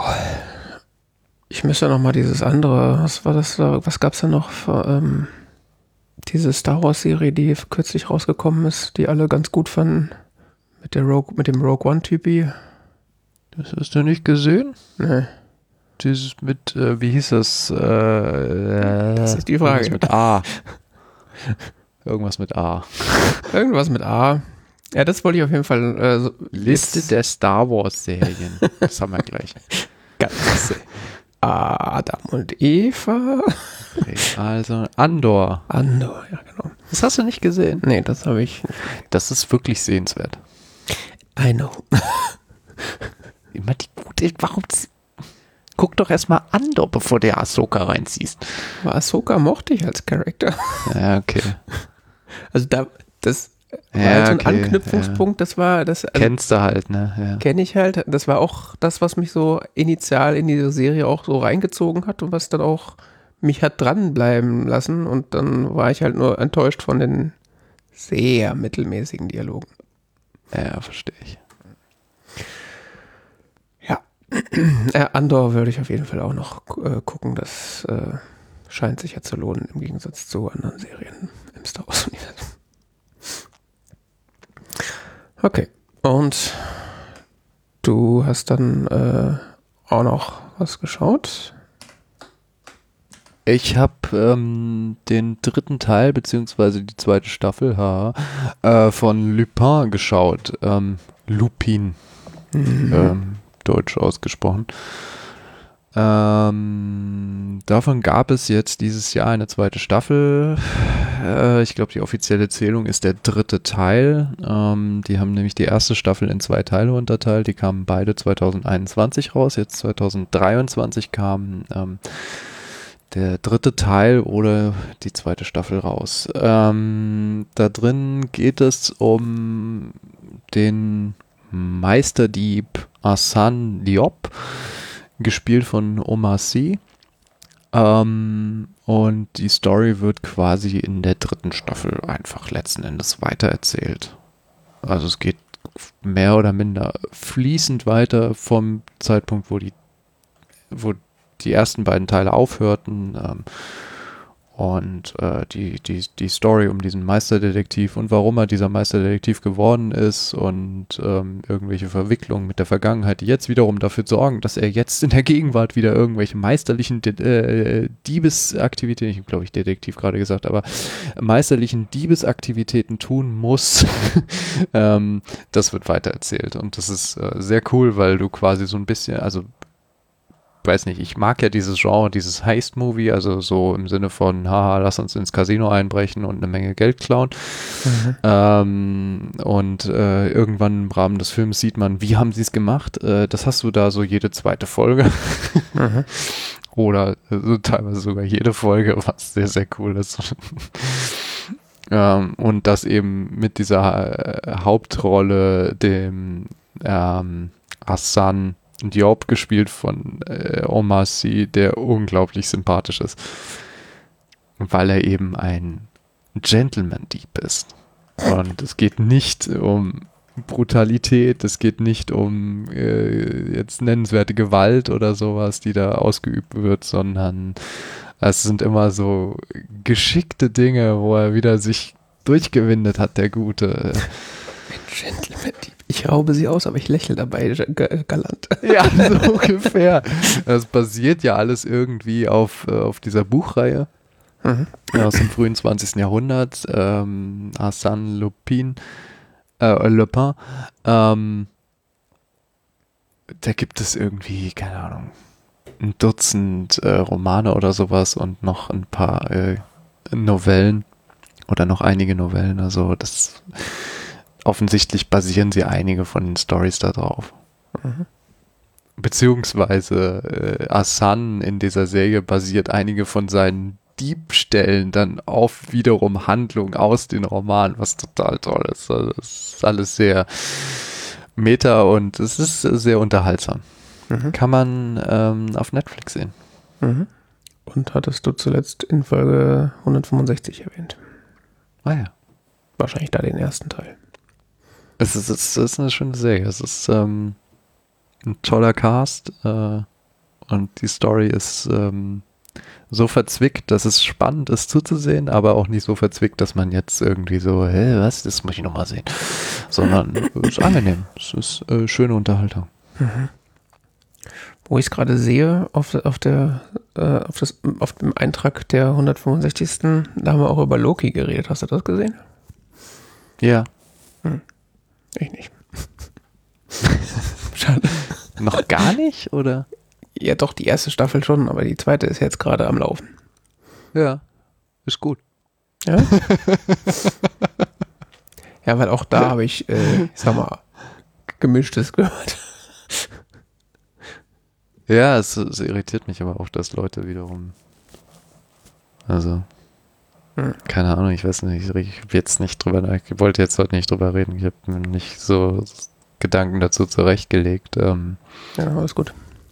Also sie, sie erzählen bei Loki in der jetzt äh, laufenden Staffel die Geschichte aus der ersten Staffel letzten Endes weiter. Mhm. Ja. Und es wird alles noch verwirrender. Aber ähm, dafür spielt ja äh, da jetzt auch mit äh, der aus, ähm, wie hieß der Everything-Ding? Film. Mhm. ja, ja, das sind ja Jones Kid. Temple of Doom Boy. Ist das der? Ja. Ja, ist das der? Ja. Er spielt eine großartige Rolle jetzt in der Serie. Also wirklich ganz, ganz toll. Das ist fast, also ich mehr oder minder überqualifiziert, finde ich, aber im Gegensatz zu den anderen Schauspielern. Wo so richtig merke, ah, da ist der richtige Filmdarsteller. Nicht so ein Superhelden-Typen. ja. Nicht diese ganzen Soap-Darsteller, ja. Hat schon was davon, ja. Okay. Ja, aber Le Pen, ja, ist, ist äh, kann man gucken, ja. Ich hab's im Spielen geguckt. Aber man muss aufpassen, also ich meine, es, es ist das, es tritt immer noch das gleiche Problem auf, wie was ich damals schon erwähnt habe. Man kann es zwar auf den anderen Sprachen gucken, aber ich finde die Synchro fürchterlich. Hm. Ähm, Hast du das auf Französisch geguckt? Ja, ich habe es auf Französisch geguckt mit Untertiteln. Ich kann kein Französisch, äh, also ich kann sehr einfache französische Texte lesen und kann so ungefähr mehr erschließen, was so der Sinn ist, aber ähm, ich kann auf keinen Fall gesprochenes Französisch verstehen und ähm, mit Untertiteln äh, war es okay. Ich habe Hm. versucht, die Synchrofassungen zu gucken. Das habe ich nicht ertragen. Okay. Vom, Vielleicht vom nochmal ein Voice- wichtiger Hinweis. Ne? vom, vom Voice Acting äh, ist einfach, ich Dann- fand's nicht gut. Keine Ahnung, andere Leute mögen das anders empfinden. Ich fand's irgendwie ein bisschen eigenartig. Dann als Spülserie, aber ist dann auch schon gewagt, ne? Französisch. Du bist auch was sauber geworden. Ja. Aber das Spülen hat länger gedauert. Ru- Rummelst an so einer Also, Pfanne so, rum. so, So, Weißt du, so schrubbst da so. äh, Ich muss. Äh, okay, Verfolgungsjagd. ja, der Klassiker, der schrubbst dann so rum. So, Moment mal, ich kann ja kein Französisch, ich muss mehr hingucken. ja, das ist auch das Problem gewesen, manche Stellen so. Ah ja, die reden, die reden, reden, reden. So, dann guckst du weg und so irgendwann. Ich kann kein Französisch. Ja. Hände abtrocknen, Minute zurück machen. ja, Ja. das Problem gab es in der Tat, ja. Aha. Okay. Das alte äh, Spanisch-Problem von. Wie hieß diese Serie mit dem kolumbianischen Drogenbaron?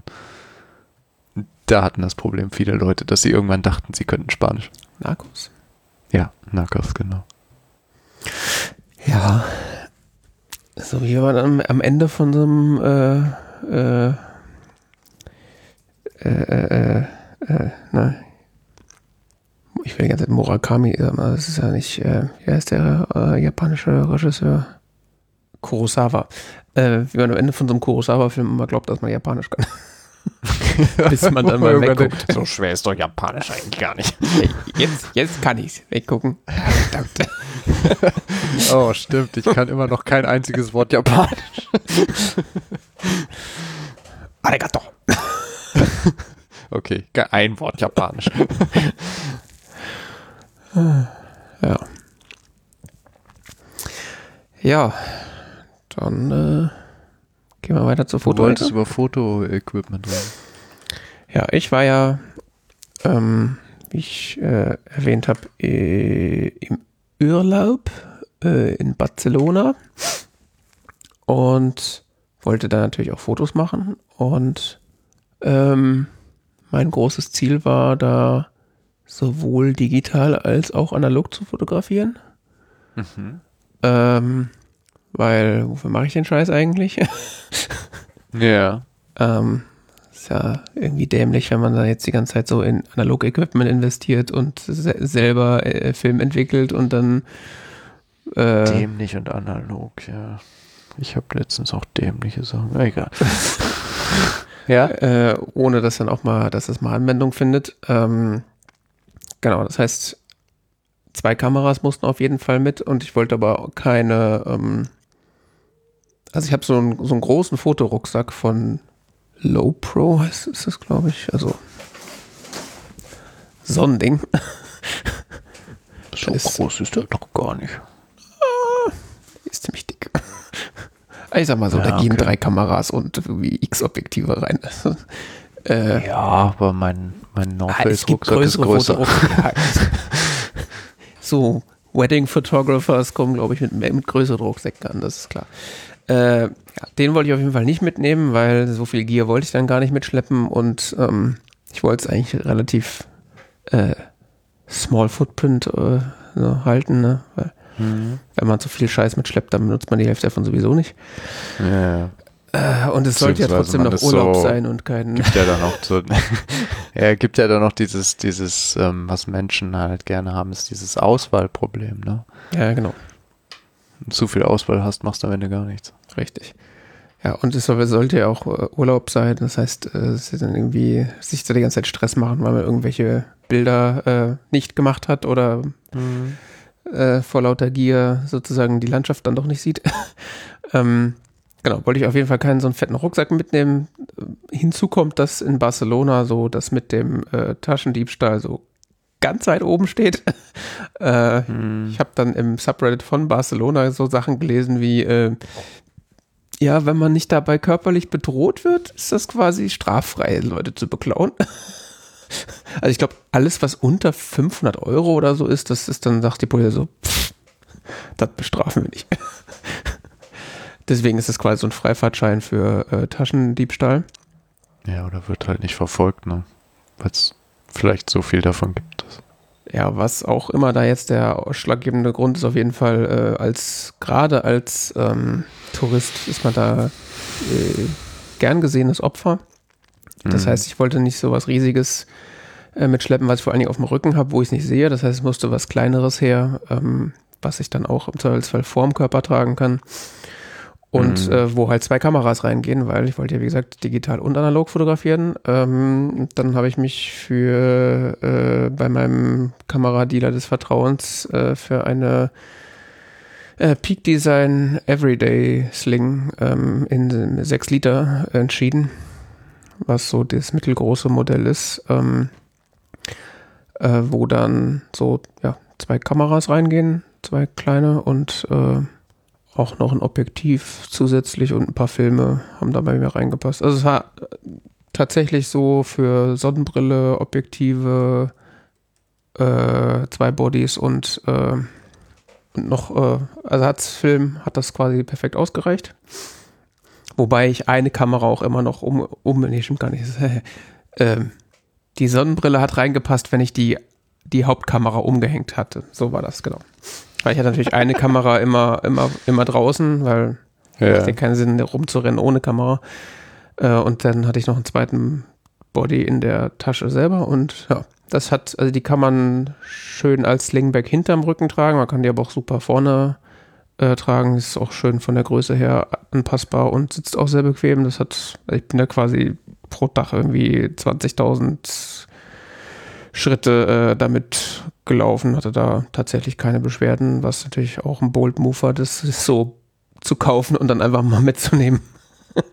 Weil wenn die Tasche dann scheiße sitzt und du dann irgendwie am ersten Tag dann irgendwie Nackenschmerzen kriegst. Ähm, aber das hat gut funktioniert. Also äh, Peak Design äh, Everyday Sling kann ich äh, empfehlen. Habe ich mir tatsächlich jetzt sehr äh, egoistischerweise hauptsächlich für den Urlaub gekauft, aber äh, macht natürlich auch Sinn, wenn man mal unterwegs ist, so freizeitmäßig äh, und Kamera dabei haben will und vielleicht noch irgendwas extra. Ähm, ist es halt eine sehr kompakte Tasche, die, äh, die man halt auch mal so mitnimmt, wo man dann nicht das Gefühl hat, man zieht um. Ja, für den äh, habe ich mir die auch besorgt. Auch wenn ich sie noch nicht so richtig eingeweiht habe.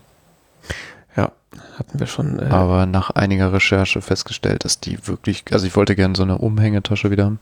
Ich hatte Aha. jetzt einige Jahre nur Rucksäcke.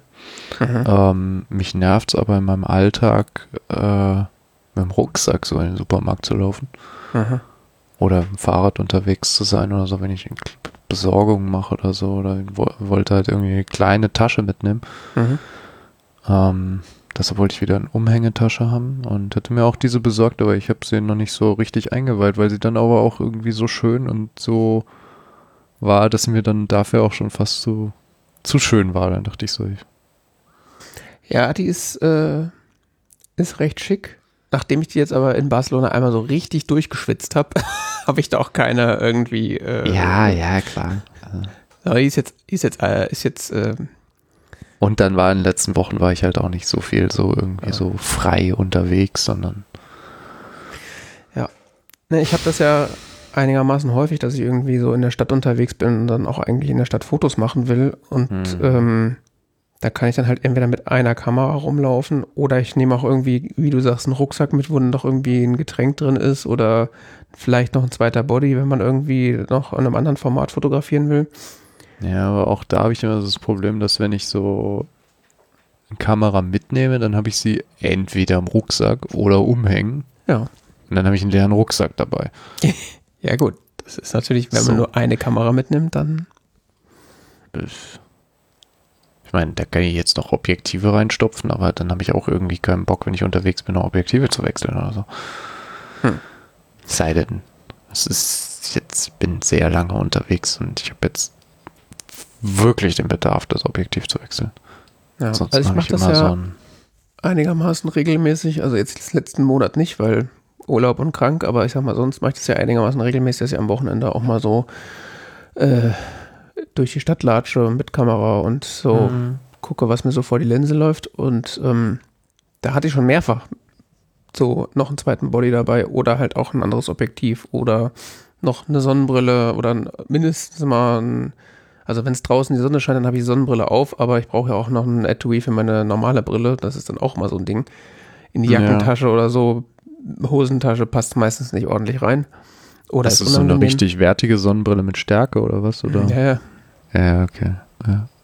Äh, ich habe einfach irgend so ein Ding, was zum Sonnenschutz. Ja.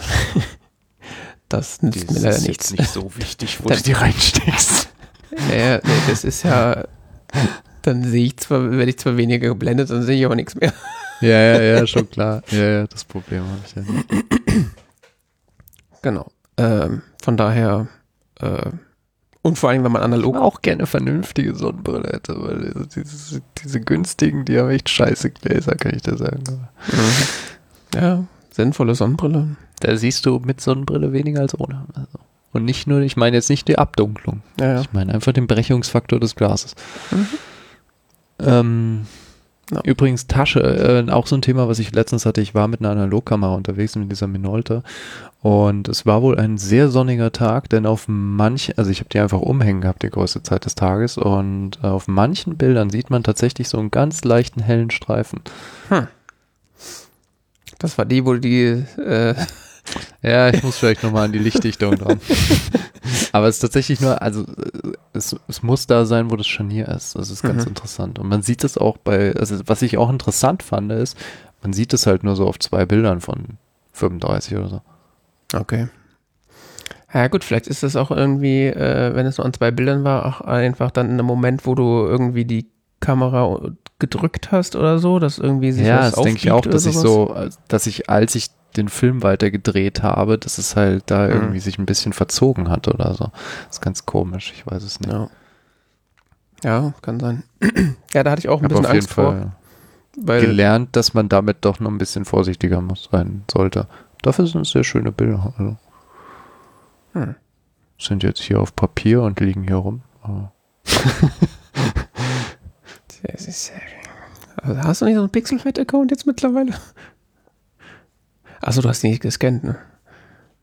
Doch? Äh, ich habe die bei DM entwickeln lassen. Ähm, das ging auch bei Farbbildern jetzt deutlich schneller als bei Schwarz-Weiß-Bildern. Ja, weil das äh, nicht von Hand entwickelt wird. Äh, ja, bei den Schwarz-Weiß-Bildern hat das irgendwie so, keine Ahnung, zwei Wochen gebraucht oder so. Ich wundere, dass sie das überhaupt machen. Also da haben die da irgendeinen Otto stehen, der die dann von Hand entwickelt? Dafür, weiß ich nicht, aber die sind, die sind sehr gut entwickelt, sind wirklich schön. Mhm. Also tolle Kontraste und so. Also die, die Schwarz-Weiß-Bilder die waren jetzt nicht so die tollsten Motive allesamt. Hm. Und ein paar Fotos sind auch definitiv überbelichtet, weil die Kamera halt äh, da die Messung komisch gemacht hatte.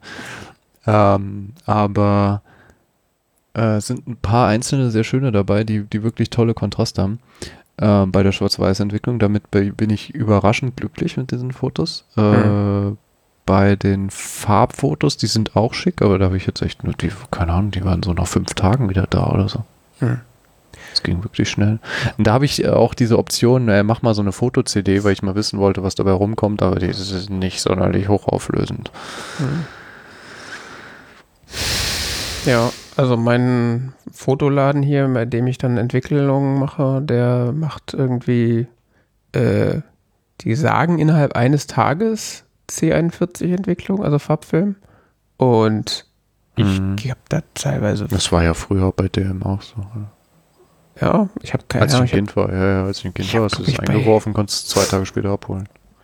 Ja, aber am selben Tag? Also, das Ja, das gab es auch. Es gab auch so Speziale. Jetzt nicht im, im, nicht im Supermarkt oder so, äh, im, im, im Schlecker oder so, da nicht, weil die es halt erst dann einschick geschickt haben oder so, aber im Fotoladen auf jeden Fall. Ja.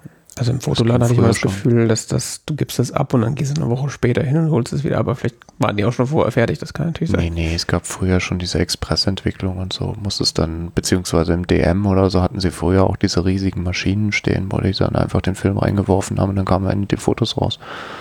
Ja, nur ist das halt kein Express. Also ich habe da teilweise nachmittags irgendwie. Die das wahrscheinlich von Hand einfach. ja, die haben nach, nach, nachmittags Film abgegeben und dann irgendwie äh, abends, kurz vor Feierabend, also vor deren Feierabend, kriege ich den Link zugeschickt mit hier sind Scans so. Ja, cool. Das ist echt krass. Genau. Ähm, ja, ich wollte digital und analog fotografieren, äh, hatte ich gesagt. Äh, Tasche habe ich gebraucht, habe ich gekauft. Äh, wird auch noch dann weiterhin einen guten Einsatzzweck haben. Ähm, das ist eine sehr schöne Tasche auf jeden Fall. Ja. Kann ich betonen. Insbesondere mit diesen Origami äh, äh, Fächern, die du, also kannst die Fächer quasi ja. so nochmal in der ja, Hälfte teilen genau. und dann genau. so kleine Objektive noch, das ist ganz schick. Was ich auch sehr toll finde, dass man den, den, den Strap, äh, den, den das Gurt. Ding, was man sich umwirft. Wie heißt das mhm. denn? Der Gurt. Ich weiß es nicht. Den Gurt, genau, den Gurt, den kann man so kann man so äh, gut umstellen und so, ne? Mhm. Ja, das, das ist wirklich sehr, schon nett. Sehr auf Funktionalität Design, finde ich sehr cool. Genau. Und äh, bei dem Fotoladen, wo ich dann war ähm, und diese Tasche mir angeschaut und gekauft habe, äh, stand dann auch leider im Regal ein äh, XF 18 bis 55 Millimeter von Fujifilm. Ähm, also das, ja. das sogenannte Kit-Objektiv. Ähm, gebraucht, aber vom Händler geprüft und so, ne? Mhm. Äh, das hatte mich dann sehr angelacht und dann, ich hatte auch schon vorher mit dem Gedanken gespielt, okay, im Urlaub, wie du schon gesagt hast, Objektive wechseln, will man das eigentlich? Ich habe ja das 27 mm ähm, und das 50er was ja ungefähr diesen Raum so abdeckt, aber ähm, ja, wie es halt so ein bisschen will man das halt. Und dann habe ich mir das halt auch noch mitgenommen und äh, das ist so es ist einfach so passiert. Es war jetzt nicht Was günstig, äh, aber war äh, 350. Das ist doch okay. Das ist, das ist für, also ich glaube, UVP ist das, glaube ich, 600 das Objektiv oder so. Und also. Ja, bei MPB kriegst du das für 350 in ausgezeichnetem Zustand. Ja, und also Qualität ist, äh, also es ist, also man, Kann ich übrigens empfehlen, Stellen, den Händler MPB. mpb.com darfst nicht draufgehen, wenn du auf Kamera ja, ja. stehst. Äh, das ist ja, sehr gefährlich, aber. Schwierige Sache, ja. Es wird ja auch nicht ansonsten den ganzen Foto-YouTube-Channeln äh, ähm, dauernd ins Gesicht gehalten, der Name, ja. Äh, nee, auf jeden Fall, also man sieht, dass es schon mal irgendjemand in der Hand gehabt hat, aber äh, ist äh, ein makelloser Zustand und im Laden mit meiner Kamera ausprobiert und gesagt so, ja, okay, dann nehme ich das. Was willst du mehr haben? Hm. Ja, und dann hat sich das äh, so ergeben, dass ich dann, ich hatte zwar das 27er, dieses kleine Pancake auch noch dabei, falls irgendwie ich dann mal sage, okay, ich will dann mal rausgehen, ohne noch irgendwie eine Tasche mitzunehmen und nur die, die, die, äh, also so wirklich ganz lightweight unterwegs sein. Aber ich habe eigentlich 99 Prozent der Zeit, äh, wenn ich digital fotografiert habe, mit der Fujifilm XE4 und dem 18 bis 55 Millimeter äh, fotografiert. Und ja, ist auf jeden Fall auch ein sehr schönes Objektiv, äh, wie so, dass man das von den modernen Fujifilm-Objektiven erwartet. Äh, Im Grunde gestochen scharf, äh, ab Blende 2,8 aufwärts. Äh, ja. Sind einige sehr nette Bilder, glaube ich, rausgekommen. Mhm. Das Internet wird nicht müde zu betonen, wie geil dieses Objektiv sei. Mhm. Ja, ich finde es an sich für so, man ist in der Stadt unterwegs und will so schnell oder so Street-Fotografie mäßig unterwegs, finde ich das gar nicht so gut, weil die, also ich bin mittlerweile so, hey, wie, ich muss da drehen, dann zoomt das, das ist irgendwie so Festbrennweite, hallo. Echt? Das ja. ist jetzt tatsächlich schon wieder eine richtige Umstellung. Ähm, aber im Urlaub ist es halt auch was anderes. Ich meine, wenn du halt irgendwie dann da mit offenen, mit offenem Mund irgendwie durch, äh, durch irgendwelche Parks läufst und dann hast du halt auch die Zeit, da entsprechende, entsprechend zu zoomen und ordentlich zu framen und so. Mhm. Ähm, genau. Und äh, ja, wer hätte es gedacht, Bildstabilisierung auch bei kürzeren, äh, bei äh, geringeren Brennweiten. Das ist eine nette ist geil, Sache. Ne? kann man, kann man das hat ja meins auch, dieses 15 bis 45er, das hat es auch. Das ist einfach total geil. Mhm. Ja, ich habe ja das Ganz gefühlt im Dunkeln fotografiert. ja, ich habe ja das 55 bis 200, glaube ich. Also dieses äh, Tele habe ich mir da, äh, dieses Jahr auch gekauft. Das hat, das hat logischerweise auch einen Bildstabilisator, aber bei Telezooms erwartet man das ja, aber bei den Brennweiten. Welche war die Brennweite? 55 bis 200. Warte mal. Glaub das billige oder das, äh, das billige habe ich nämlich. Da gibt es ein billiges? Es gibt ein billiges und ein teures. Äh, 55 bis 200 XF. Ja, ich habe das XC. Das ist aber auch neu, oder? Ach ja, weißt du.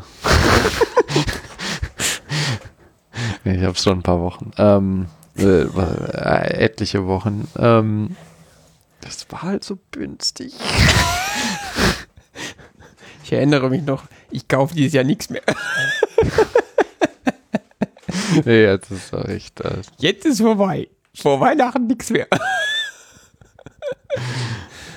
ja.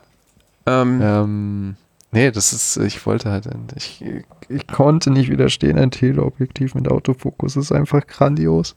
Es ist grandios. Mhm. Ja, macht äh, Telearbeit einfacher. Telearbeit mit Autofunk. ähm, ja. So, Und das, das ist dann das halt, das hat, hat 140 Euro gekostet oder so, weißt du? Wie viel? 140? Ja, das, ja. Und es ist nicht vom Autofokus her nicht so schnell wie deins. Mhm. Laut Reviews und so. Aber mhm. es wurde, wird halt überall im Internet so gesagt, so dafür, das ist so günstig zu haben ist gebraucht, ist es quasi erschreckend gut. Also mhm. das, das, das ist absolut ein Phänomen. Ja. Ja, das war auf jeden Fall so das, äh, das Setup, was ich mir dann noch so zurechtgelegt hatte für den, für den Urlaub auf der digitalen Seite und auf der analogen Seite habe ich dann ähm, die Minolta äh, mitgenommen, die X700 mhm. mit dem 35 mm äh, Festbrennweite, mhm. was ich mir dann auch schon vor ein paar Monaten geholt hatte. Das Schöne mit der 1.8er Blende. Ähm, genau, und dann habe ich so, ich hatte in der Kamera noch einen Film, äh, noch einen HP5 Schwarz-Weiß-Film, wo noch mhm. ein paar, paar, paar, Frames offen waren.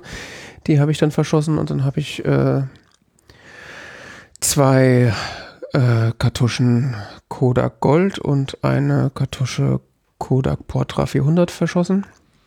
Gold ist der 200er, gell? Mhm. Hm, der ist schön, ja. Ja. Kriegt man dann nirgendwo. Oder ist wieder besser geworden? Keine Ahnung, ich habe jetzt keine Filme mehr gekauft. Ich habe so, hab genug hier liegen für ich sag das mal, nächste Jahr oder so. es gibt dann immer so Wellen, wo der dann gerade verfügbar ist und dann klickt man da sich so ein Dreierpack und dann hat man da wieder was. Ich sag mal so, in meinem, in meinem Kühlschrank liegen noch so ein paar, äh, so ein Dreierpack äh, liegt da noch. Ah, ist wieder lieferbar, ja. Mhm. Interessant. Ja. Da habe ich dann wieder gemerkt, ähm, also Kodak Gold ist nett, äh, wenn er viel Licht hat und vor allen Dingen, wenn der Dynamikumfang nicht so groß ist. Aber gerade der Dynamikumfang hat es dann ein bisschen schwierig gemacht, weil also ich war halt, es gibt halt in Barcelona viel so, so Stadtschluchten, die halt sehr dunkel sind und dann hast du nach oben hin halt sehr viel Licht, weil die Sonne da richtig brezelt. Und ja, wenn du halt äh, die für die Schatten belichtest, dann hast du halt vom Himmel nichts mehr und wenn du eher auf den Himmel belichtest, dann siehst du halt gar nichts, was in der Straße passiert. Ähm, und da merkt man halt den Unterschied zu dem äh, beim Portra 400. Der kostet das Doppelte, aber der macht halt auch doppelt so viel dynamischen Umfang. Also das ist schon echt pervers, was da rauskommt. Und ähm, den Portra 400 habe ich auch ähm, tendenziell immer so ein bisschen überbelichtet, weil man dem ja danach sagt, dass der so dann die, im Himmel diese ähm, Türkis-Farbtöne mehr hervorholt. Und äh, ja, da gibt es ein paar, also mindestens ein paar Bilder, die für eine Farben her sehr nett geworden sind. Genau. Ähm, ja. Hast du den Ultramax verwendet? Ich habe den Ultramax verwendet. Ich hatte auch eine, eine, ähm, eine Rolle Ultramax dabei, habe den aber dann nicht benutzt. Also. Ich dachte jetzt, ich könnte den mal so, ihr habt noch welche davon, ich dachte, ich könnte die dann mal so, wenn es so Richtung Winter geht, mhm. tagsüber unterwegs bin, verwenden. Ich habe keine, weiß ich nicht, ich habe Ultra, vor allen Dingen Ultramax, ich habe damit fotografiert, als ich Kind war. Ja, Ultramax ist. Das weiß ich noch. Da hat mein Vater immer gesagt: Nimm den 500, nimm den 400er, damit kannst du immer fotografieren. habe als Kind überhaupt nicht geschnallt. Ich, meine, ich, ich auch nicht. So mein Vater hat gesagt: Nimm den 400er. Das habe ich gemacht, fertig. Ich habe den. Ich habe erst vor wenigen Jahren gerafft oder vor wenigen Monaten eigentlich erst gerafft, dass diese Filme so, eine, so einen Code drauf haben, den die Autofokus, äh, den die automatischen Knipsen dann lesen konnten. ja, ja.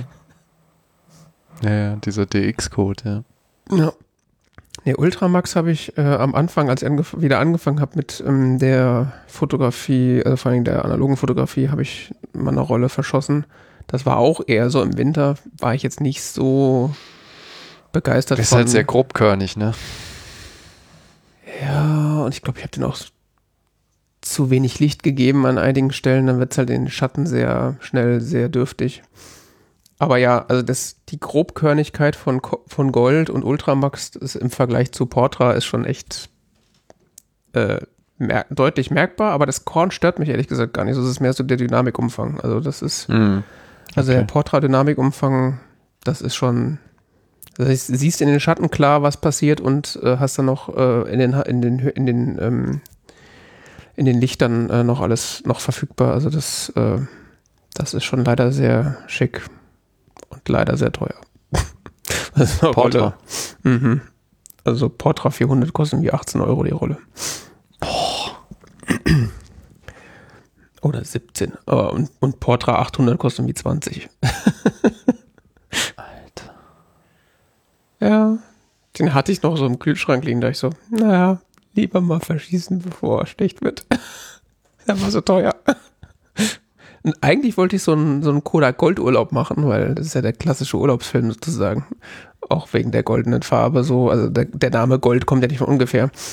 Äh. Ähm, aber den Portra wollte ich dann auch noch ausprobieren, gerade wegen dieser Türkistöne im Himmel. Also das ist schon echt nett. Ja, ich habe den Kodak Gold dabei gehabt, als ich, wie gesagt, diese leichte, ähm, diesen leichten Lichteinschlag hatte. Mhm da bin ich hier mit dem Fahrrad äh, Richtung Rhein gefahren und habe so, keine Ahnung, Blumen fotografiert und sowas. Aber es sind sehr schöne Farben auf jeden Fall. Ja. Ja, ich war auch äh, in diesem einen ähm, Haus von Gaudi. Ähm, und da hatte ich auch irgendwie den, weiß nicht, wie ich auf die Idee gekommen bin, da mit der Analogkamera zu fotografieren, aber da gibt es so ein, zwei Bilder, die sind tatsächlich in dem Haus, wo es relativ dunkel war, ganz gut geworden. Mhm. Äh, wo ich aus der Hand irgendwie mit so einer Achtelsekunde äh, äh, fotografiert habe und die Leute sind quasi fast nicht mehr zu sehen, weil sie so schnell gelaufen sind und aber der Rest ist mhm. einigermaßen scharf geworden. Also das ich weiß nicht, ob das irgendwie Glück war, weil stabilisiert ist da ja nichts. Im Moment des Abdrückens sage ich so, ah fuck. das ist zu dunkel. Mhm. ja. Ja, da werde ich dann wahrscheinlich die nächsten Tage und Wochen dann mal noch das ein oder andere Bild posten. Wie gesagt, ich habe heute eins gepostet, das ist aber digital aufgenommen, aber auch sehr schön geworden. Aber äh, so gerade die, die Filmbilder, da gibt es ein paar nette, glaube ich. Hatte jetzt tatsächlich krankheitsbedingt, ich habe das zwar einmal so drüber geguckt, aber so im Delirium da durchgeklickt. Mit klarem Kopf muss ich das nochmal machen. Und da war es auch so. Ich freue mich. Ähm, genau, das war es so aus der Fotoecke. Ich habe noch den, den ähm, äh, HP5, also den schwarz-weißen Film ähm, den ich da auch mitgenommen habe und da fertig fotografiert habe, den habe ich noch nicht entwickelt. Äh, ja, das muss ich dann jetzt, wo ich wieder gesund bin, dann nochmal machen. Da bin ich auch sehr gespannt drauf. Äh, vor allen Dingen, wie halt dieser hohe Kontrastumfang äh, sich in Schwarz-Weiß abbildet. Da muss ich mir nochmal überlegen, wie ich den entwickle. Ich habe auch gefühlt 700 Videos in, in, äh, in meinem Krankheitszustand geguckt über verschiedene Varianten, wie man denn mit Rodinal Schwarz-Weiß-Film entwickeln kann. so. Also, du kannst ja quasi, äh, hast ja mehrere Faktoren, an denen du drehen kannst, die das Endergebnis so. beeinflussen. Also kannst ja die ja, Temperatur anpassen, ja, die Verdünnung des Entwicklers, die äh, Entwicklungszeit und je nachdem, was du halt machst, kannst du halt dafür sorgen, dass du ähm, mehr aus den Schatten zum Beispiel rausholst, was bei so einer ja. Hochdynamik-Situation vielleicht nicht schlecht sein könnte. Da muss ich mal gucken. Genau. Aber so viel erstmal dazu. Glaube ich. Wenn mir noch was einfällt, dann erzähle ich es dann beim nächsten Mal. Gut. Dann, wenn es dazu nichts anzufügen gibt, ähm, kommen wir zum literarischen Duett und sprechen über Spartacus. Das ist nämlich der Film, den wir äh, uns angeschaut haben. Für dieses Mal ähm, Spartacus, weil es ja ein Film unter der Regie von Stanley Kubrick ist. Und wir da ja versuchen, so äh, den unseren persönlichen Stanley Kubrick-Kanon da so ein bisschen zu vervollständigen. Ein Film aus dem Jahre 1960. Ähm, laut der englischen Wikipedia ein Epic Historical Drama. In der Hauptrolle Kirk Douglas. Ähm, Laurence Olivier, Jean Simmons, Charles Lafton, Peter Ustinov, John Gavin und Tony Curtis. Alle. Alle in der Hauptrolle. Die spielen alle Spartacus. Mal, wusste ich am Anfang auch nicht. Mehr oder minder. Genau. Ähm, ja. Ich sehe gerade das Budget, 12 Millionen, das ist ja nix. Gut, 1960, aber trotzdem. Ähm, ja. Damit könntest du heute die halbe Gage des Hauptdarstellers bezahlen. Wenn es eine Frau ist. okay. Ähm, genau, also spielt, äh, weiß man, in welchem Jahr das spielt? Oder spielen soll? Äh, das First müsste, BC steht das, da. das müsste so 70 äh, so in den 70ern vor Christus sein. Ja. Genau. Es geht um den. Äh, Irgendwie Titel so 73, 72, 71 vor Christus, so in dem Bereich.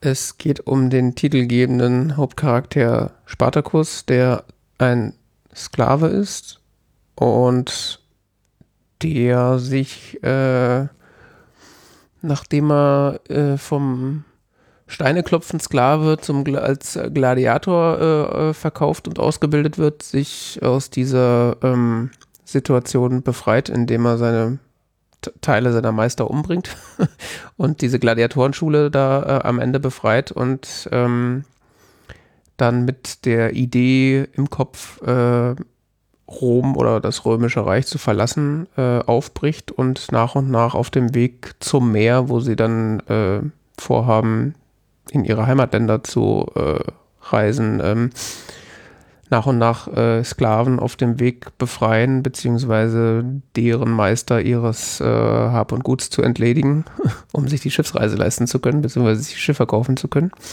Also mhm. unter anderem.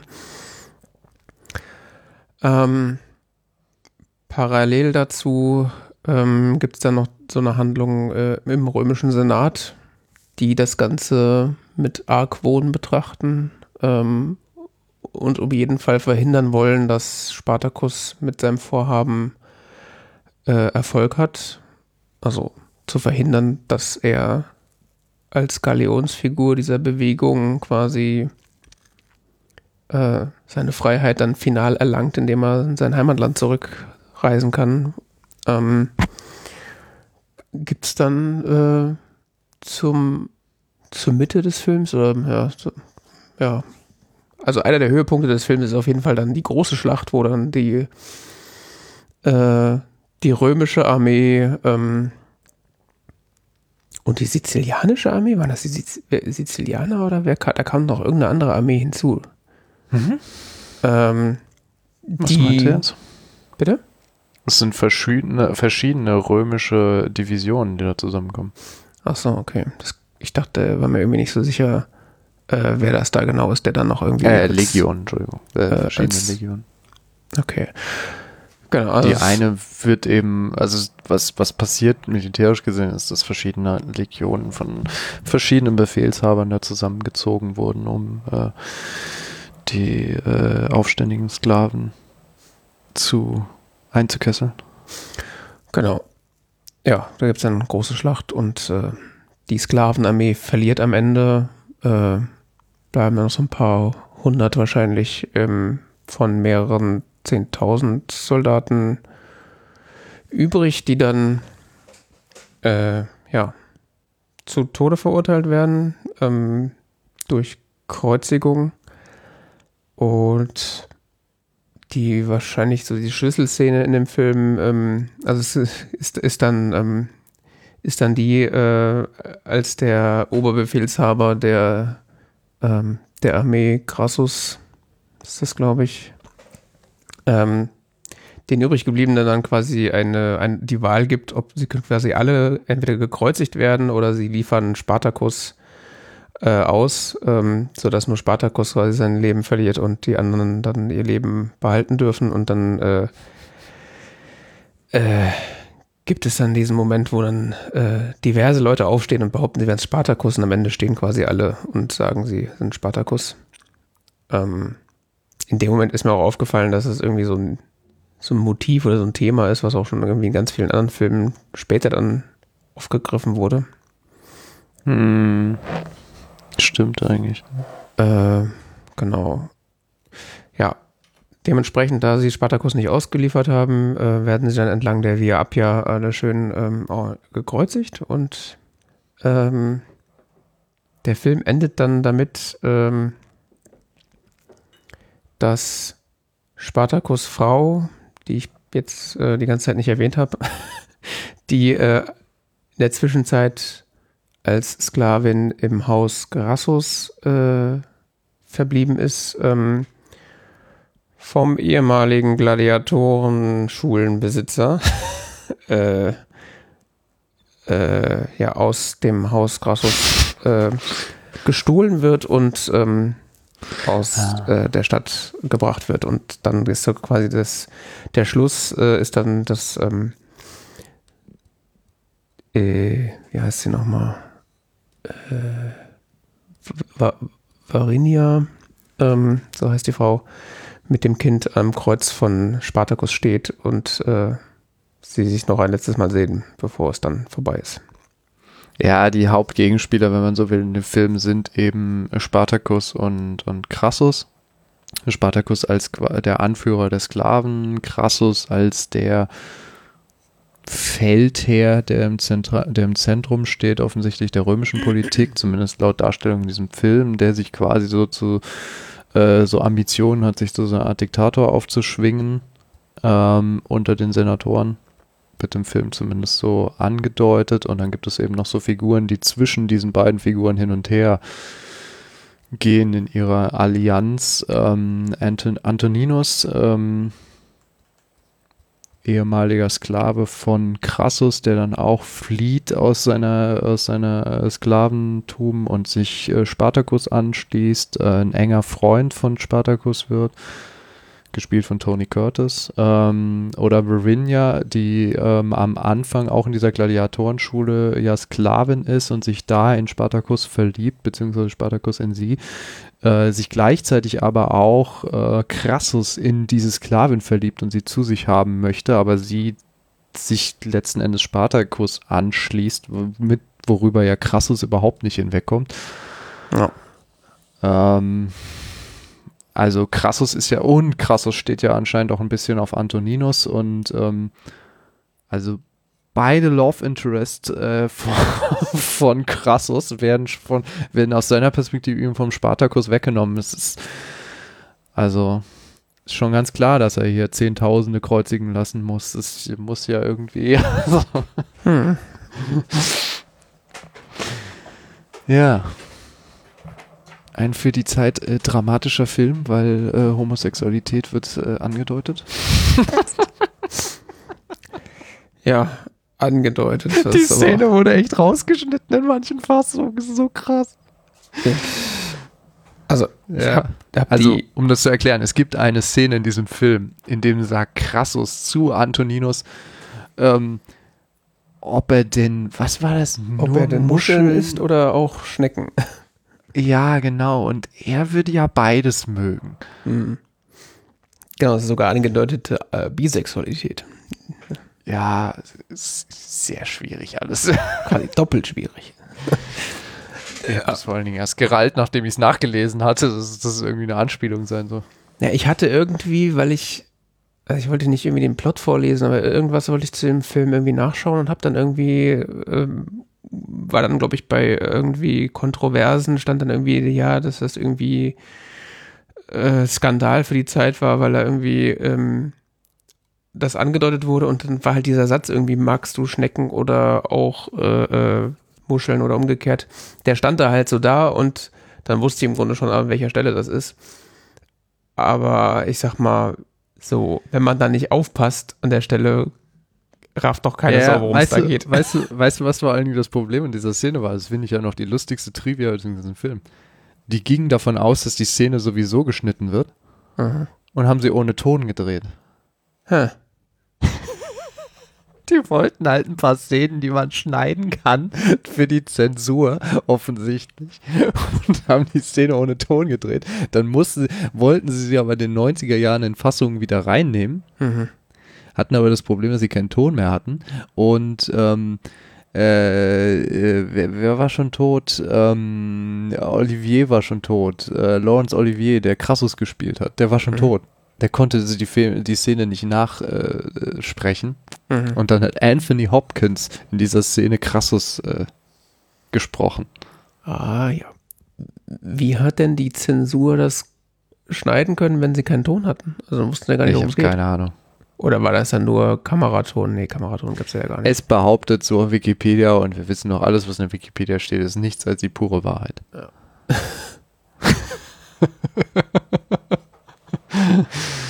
Wir hatten auf jeden Fall die Szene rausgeschnitten. Okay. So viel kann man sagen. Vielleicht hat das auch gar nichts mit der Zensur zu tun, dass sie es rausgeschnitten haben, weil damals wurden sehr viele Filme nach äh, synchronisiert. Das war jetzt nicht unüblich. Hm. Ähm, das war, glaube ich, bis so in die 70er üblich, äh, häufig in Filmen, dass man manche Szenen ohne Ton gedreht hat. Ich weiß es nicht mehr genau. Ich weiß auch, dass es bei äh, Spielmesslied vom Tod zum Beispiel ist auch so, dass etliche Szenen nach äh, der Ton nachgesprochen wurde. Naja, ich sag mal, wenn du die Mikrofonqualität anguckst, wenn die dann so in der in dem der Witterung ausgesetzt sind und Nebengeräusche und so, das ist ja, mhm. da willst du ja quasi auch eigentlich keinen Ton aufnehmen. Auf jeden Fall wussten sie anscheinend, dass die Szene. Mhm. Also haben sie damals entfallen lassen. Ich kann mir auch gut vorstellen, dass sie sie entfallen haben lassen, weil sie wussten, dass sie sowieso zensiert wird. ähm, nun gut, ja. Interessanter Film, fand ich. Ähm, ja. Übrigens 3 Stunden 20. Hat eine ordentliche Laufzeit, aber ich muss sagen, entgegen meiner Erwartung habe ich mich nicht gelangweilt. Also ich fand ihn wirklich spannend. Ich habe ihn zwar über mehrere Etappen gesehen, mehr so wie so eine Art Kurzserie, aber Miniserie.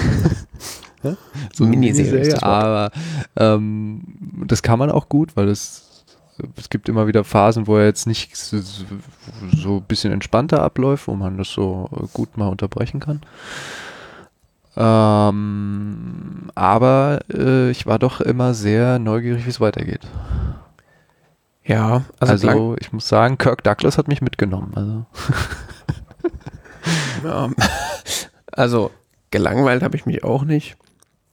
Spannend ist jetzt auch ein großes Wort, aber ich sag mal, der der Film war so erzählt, dass, dass man nicht irgendwie so diese Momente hatte, wie man das irgendwie so anderen in so lang, langen Filmen hat, wo man denkt so, ja, das, äh, das irgendwie so gefühlt so Füllinformationen oder, oder äh, Szenen so eingebaut werden, die, die der Handlung, zur Handlung irgendwie nichts beitragen. Das war irgendwie, es war alles sehr stimmig und äh, hat zusammengepasst und man wollte halt wissen, wie es weitergeht. Also nicht so dieses, oh Ja, Gott, wie Film- geht's weiter, aber so diese, da war so ein Fluss Der Film drin. hat so viel Handlung, dass man heute wahrscheinlich so, ja, wie gesagt, eine Miniserie draus machen würde. Oder ihn halt stark verkürzen würde. Also es gibt da auch schon Sachen, wo man sagt so, ja, pff, kann man auch. Ja, aber es gibt auch Sachen, die man noch länger erzählen könnte, finde ich. Das stimmt. Zumal sie ja diese ganze Spartakus-Handlung, ich habe die danach ein bisschen nachgelesen, ähm, ja auch äh, sehr zusammenstreichen und verkürzen. Basierend auf einer äh, echten Handel-Dings, ne? Ja, es basiert, letztens Spartacus hat es tatsächlich gegeben, das sind wir uns relativ sicher. Ähm, da gibt es mehrere Quellen, die das bestätigen, dass es einen Sklavenaufstand gegeben hat unter Führung eines gewissen Spartacus, ähm, der wahrscheinlich, ist nicht so ganz klar, wo er herkam, aber wahrscheinlich kam er aus Thrakien, also ähm, nordöstlich von Griechenland. Ähm, heute so ungefähr, wie nennen die sich jetzt, Nordmazedonien oder so? Ähm, da die Ecke ungefähr. Mhm. Ja, ich fand vor allen Dingen die, äh, selbst die Szenen, sag mal, die so ein bisschen getragener daherkamen, äh, haben halt, dadurch, dass es halt extrem beeindruckende Aufnahmen so landschaftsmäßig sind, zwischendrin äh, gab es da auch einfach so viel zu gucken, dass man dann trotzdem beschäftigt war. Also es gibt dann irgendwie so, so Schwenks von Oh, so, ich fand Italien sah überraschend amerikanisch aus, aber ansonsten. ja, das stimmt. so, ist das der Grand Canyon? Ich bin nicht sicher. Also, ich bin mir irgendwie relativ sicher, in Italien haben die eine andere Flora, aber egal.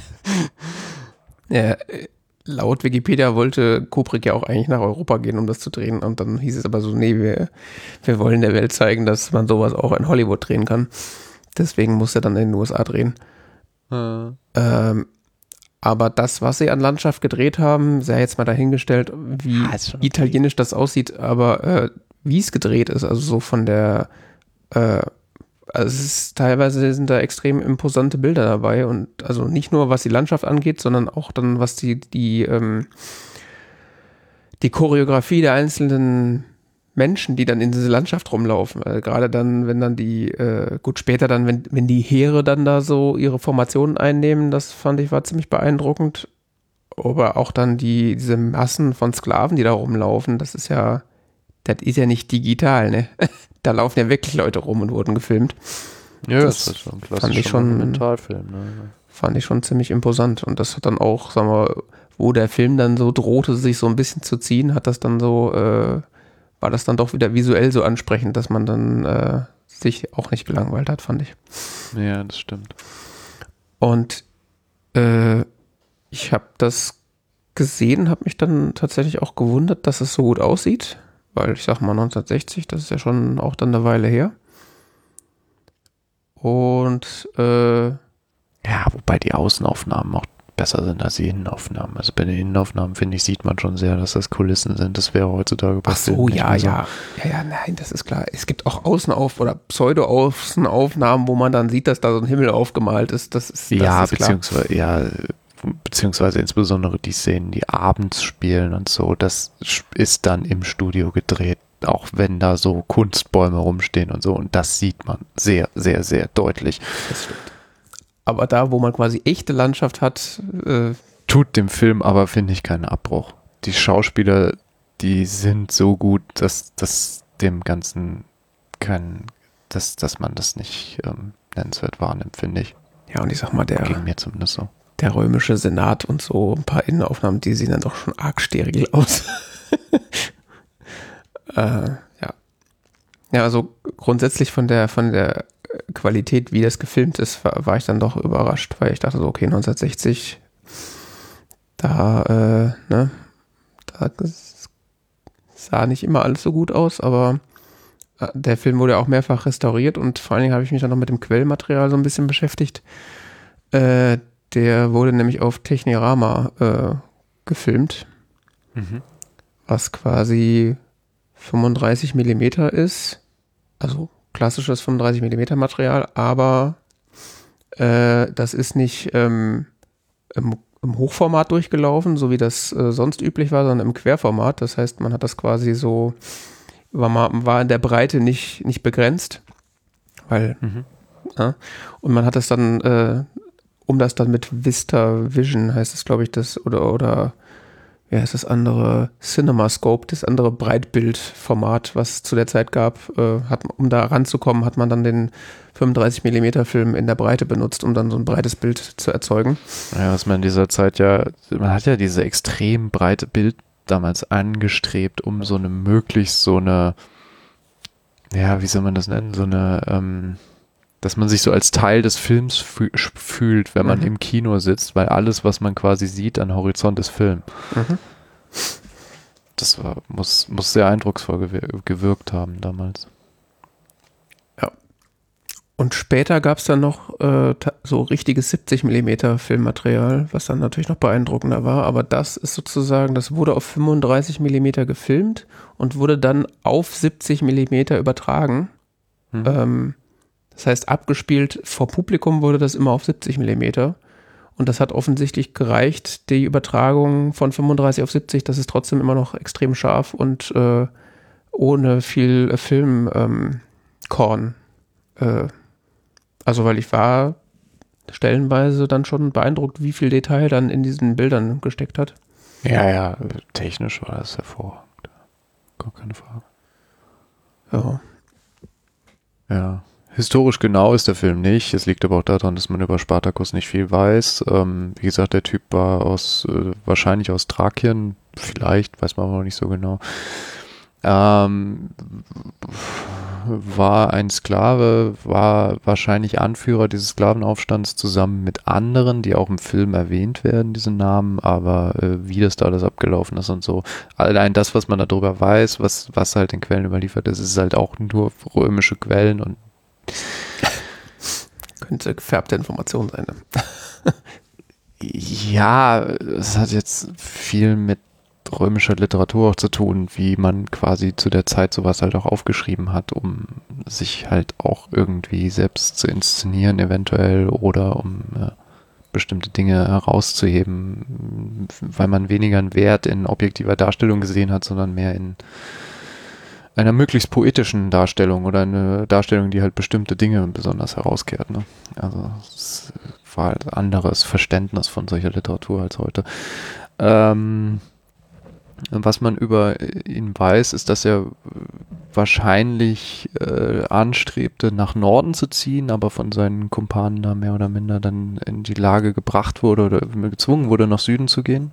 Mhm. Und dann waren sie eben abhängig von den Schiffen. Ähm, die sind auch mehrmals hin und her innerhalb von Italien. äh, haben sich auch aufgespalten, diese Truppen. Und äh, ich glaube, der, der Krixus, der ist schon, ist schon Jahr oder Monate vor Spartacus getötet worden, zum Beispiel. Dieser eine äh, ganz zentrale Kumpel da von ihm im Film. Schauspielerisch hat es ja schon angedeutet, ist das alles äh, extrem oberklassig. Solide. Ja, hm? Was? Ja, oberklassig hätte ich jetzt gesagt. Also, ja, auf jeden Fall. Also ich, ich fand Kirk Douglas sehr eindrucksvoll.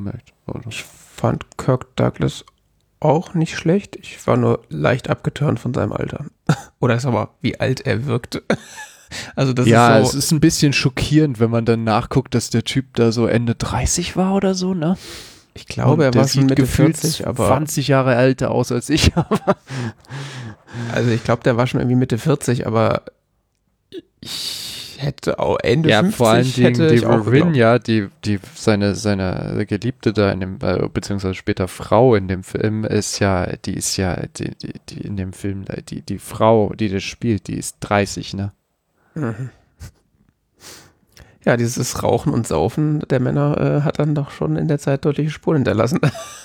Alter, sehen die alle alt aus. Echt, ey. Ja, also ich finde es hauptsächlich der, der Kirk, der Kirk Douglas, also so Tony Curtis und so. Gut, ich weiß nicht, wie alt er da ist, aber also das. Ich muss, ich muss mal ein Stromkabel holen. Ja, mach das mal. Ohne Strom ist mal schwierig. ich habe äh, parallel hier mal gerade geguckt, also der Film hat ja ein Budget von 12 Millionen. Äh, laut ChatGPT wären das heute ungefähr 77 Millionen US-Dollar. Also. Hm? Ich habe gerade noch erzählt, äh, dass laut ChatGPT sind die 12 Millionen ähm, Budget, die der Film hatte, heute ungefähr 77 Millionen US-Dollar. So, Inflationsbereinigung. mhm. Ja, ist aber immer noch nicht High Budget. So mit Budget, ne? Ja. Gut, ich meine, da wurden ja auch keine Visual Effects Artists bezahlt. Oder weniger. Das würde man. Ja, dafür hat es so unglaublich viele Komparse, ne? Hm. Muss ja auch bezahlen. Das stimmt. Und äh, versorgen und so. Also und irgendwo hinbringen und wieder wegbringen und so. Da waren die Gewerkschaften noch nicht so stark.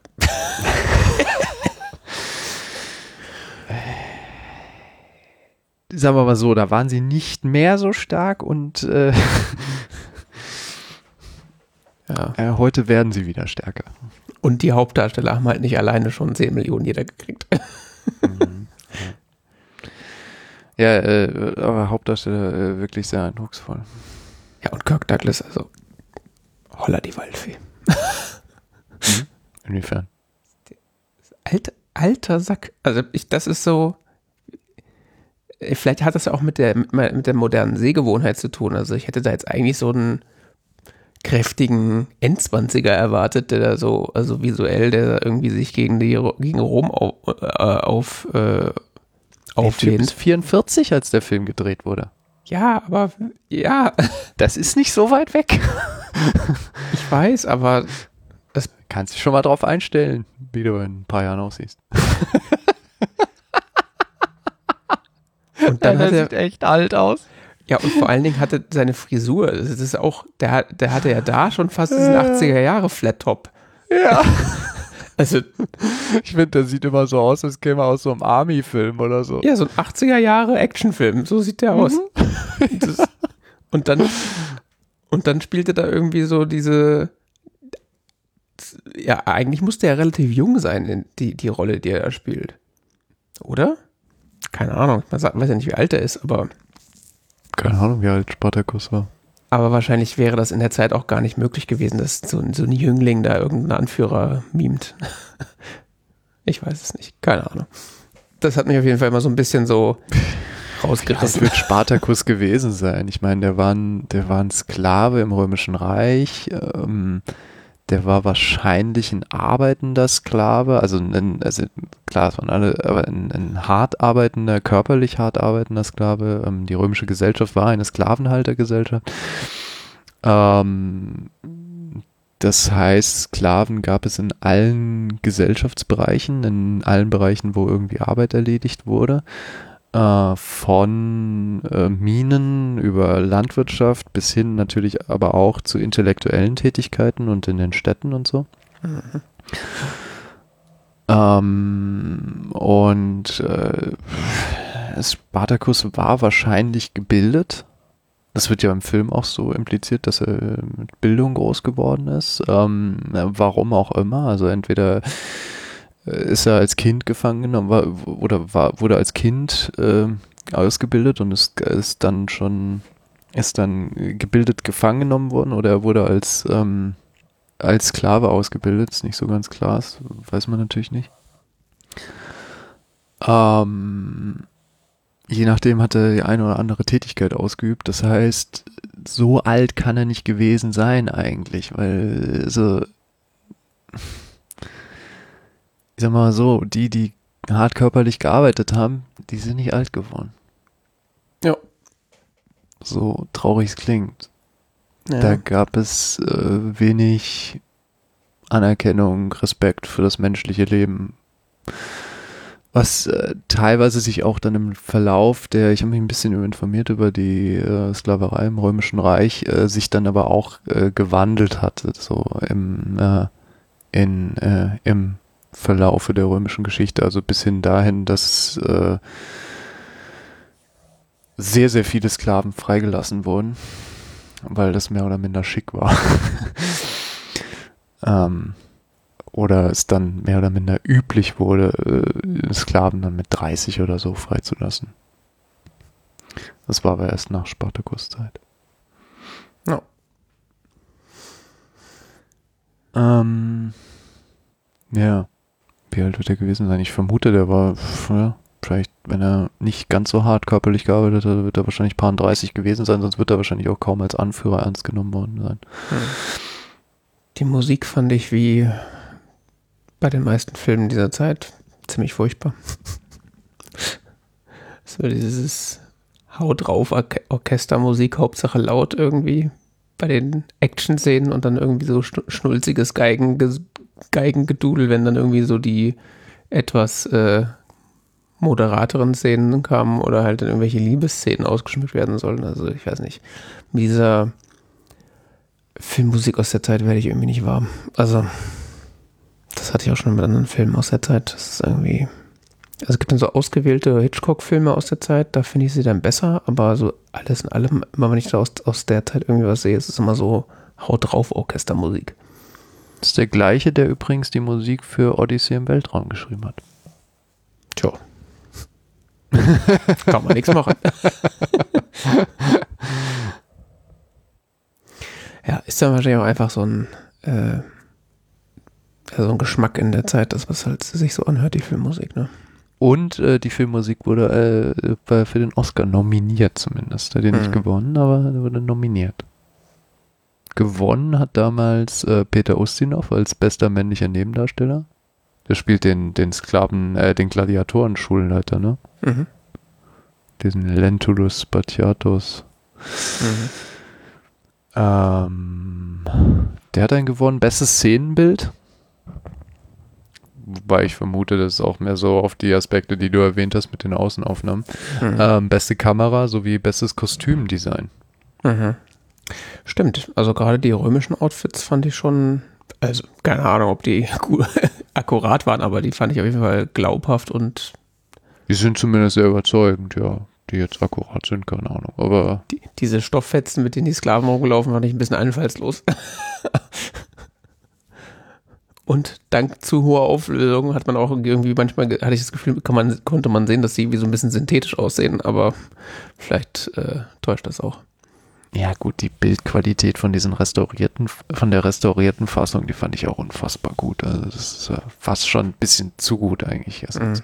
Ich hätte ja, würde ja gerne mal so das auf Originalmaterial Daran sieht man sehen. dann auch noch besser, wie alt eigentlich Ja. aussieht. Ja, wobei ich da sagen muss, dafür, dass Also, das, oh, das war nie für HD gedacht. ja, wobei ich sagen muss, dafür, dass das so äh, upscale auf wahrscheinlich 4K oder was ist, äh, war das, äh, hat der Film davon noch gut hergehalten. Also ich habe das zwar nur Ja, auf Full HD gesehen, aber bis auf halt so ein paar Innenraumaufnahmen und so ein paar gemalte Hintergründe sah das alles top aus. Also ist, wenn man da mal die, die so im Hinterkopf behält, dass das so ein alter Monumentalfilm ist, äh, ist der extrem gut gealtert, finde ich. ja, das stimmt allerdings. Ja. Äh, Kann man mal gucken. Ja, so auf jeden Fall. römischen Monumentalfilm sehen will. Welcher ist der, ähm, der andere große, äh, ist das nicht der mit den Wagenrennen? Wahrscheinlich Ben Hur oder nicht? Ja, genau, den meinte ich, Ben Hur. Habe ich auch noch nie gesehen. Zumindest nicht Ich auch öffentlich. Ja, so einzelne Szenen mal oder so. Ja gut, das wurde ja auch wahrscheinlich in sieben Millionen Simpsons-Folgen allein schon verarscht. Ich habe letztens übrigens wegen Wagenrennen, ich habe ein Bild gesehen, ähm, so ein Typ im Kostüm einer römischen, ähm, ja, äh, Legionärsuniform äh, Mhm. auf einem Segway. Mhm. Und vorne an dem Segway war halt so ein so So ein Teil Wagen. dran, dass es aussah wie, dass das Segway nicht aussah wie, ein Segway, sondern ja, wie so ein römischer Streitwagen ohne Pferde vorne dran. Nicht schlecht. Ja. Nicht schlecht. Mit dem Kommentar dazu, äh, warum sollte man einen Segway haben, wenn nicht dafür? Stimmt auch wieder. Ja. Ja. Nächstes Mal den Ben Hur. Der geht dreieinhalb Stunden übrigens. Ja, ich habe jetzt so ein bisschen, äh, bisschen Blut geleckt. Also vielleicht liegt es auch daran, dass der so besonders gut war, aber irgendwie so, jetzt hätte ich ja schon mal Interesse äh, an so andere. Die zehn Gebote.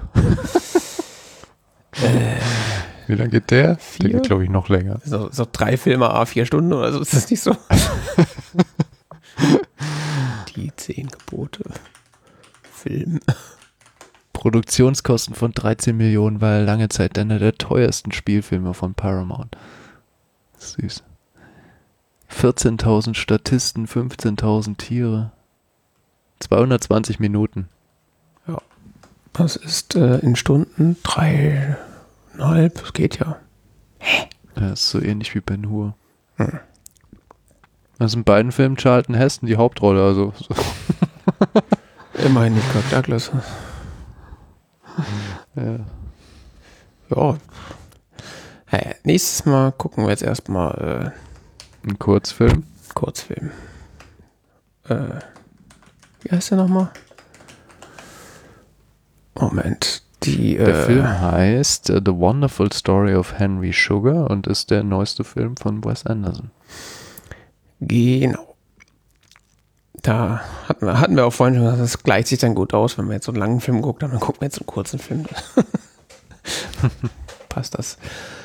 Genau. Ähm, ja, damit haben wir das auch Spartakus dann wahrscheinlich ähm, erörtert. Äh, genau. Dann war das die 100, 217. Ausgabe vom TZ Talk Radio. Genau. Ja. Weitere Informationen? Bis zum nächsten Mal den Film gucken und weitere Informationen auf tz.org. Richtig. Vielen Dank für die Aufmerksamkeit. Bis dann.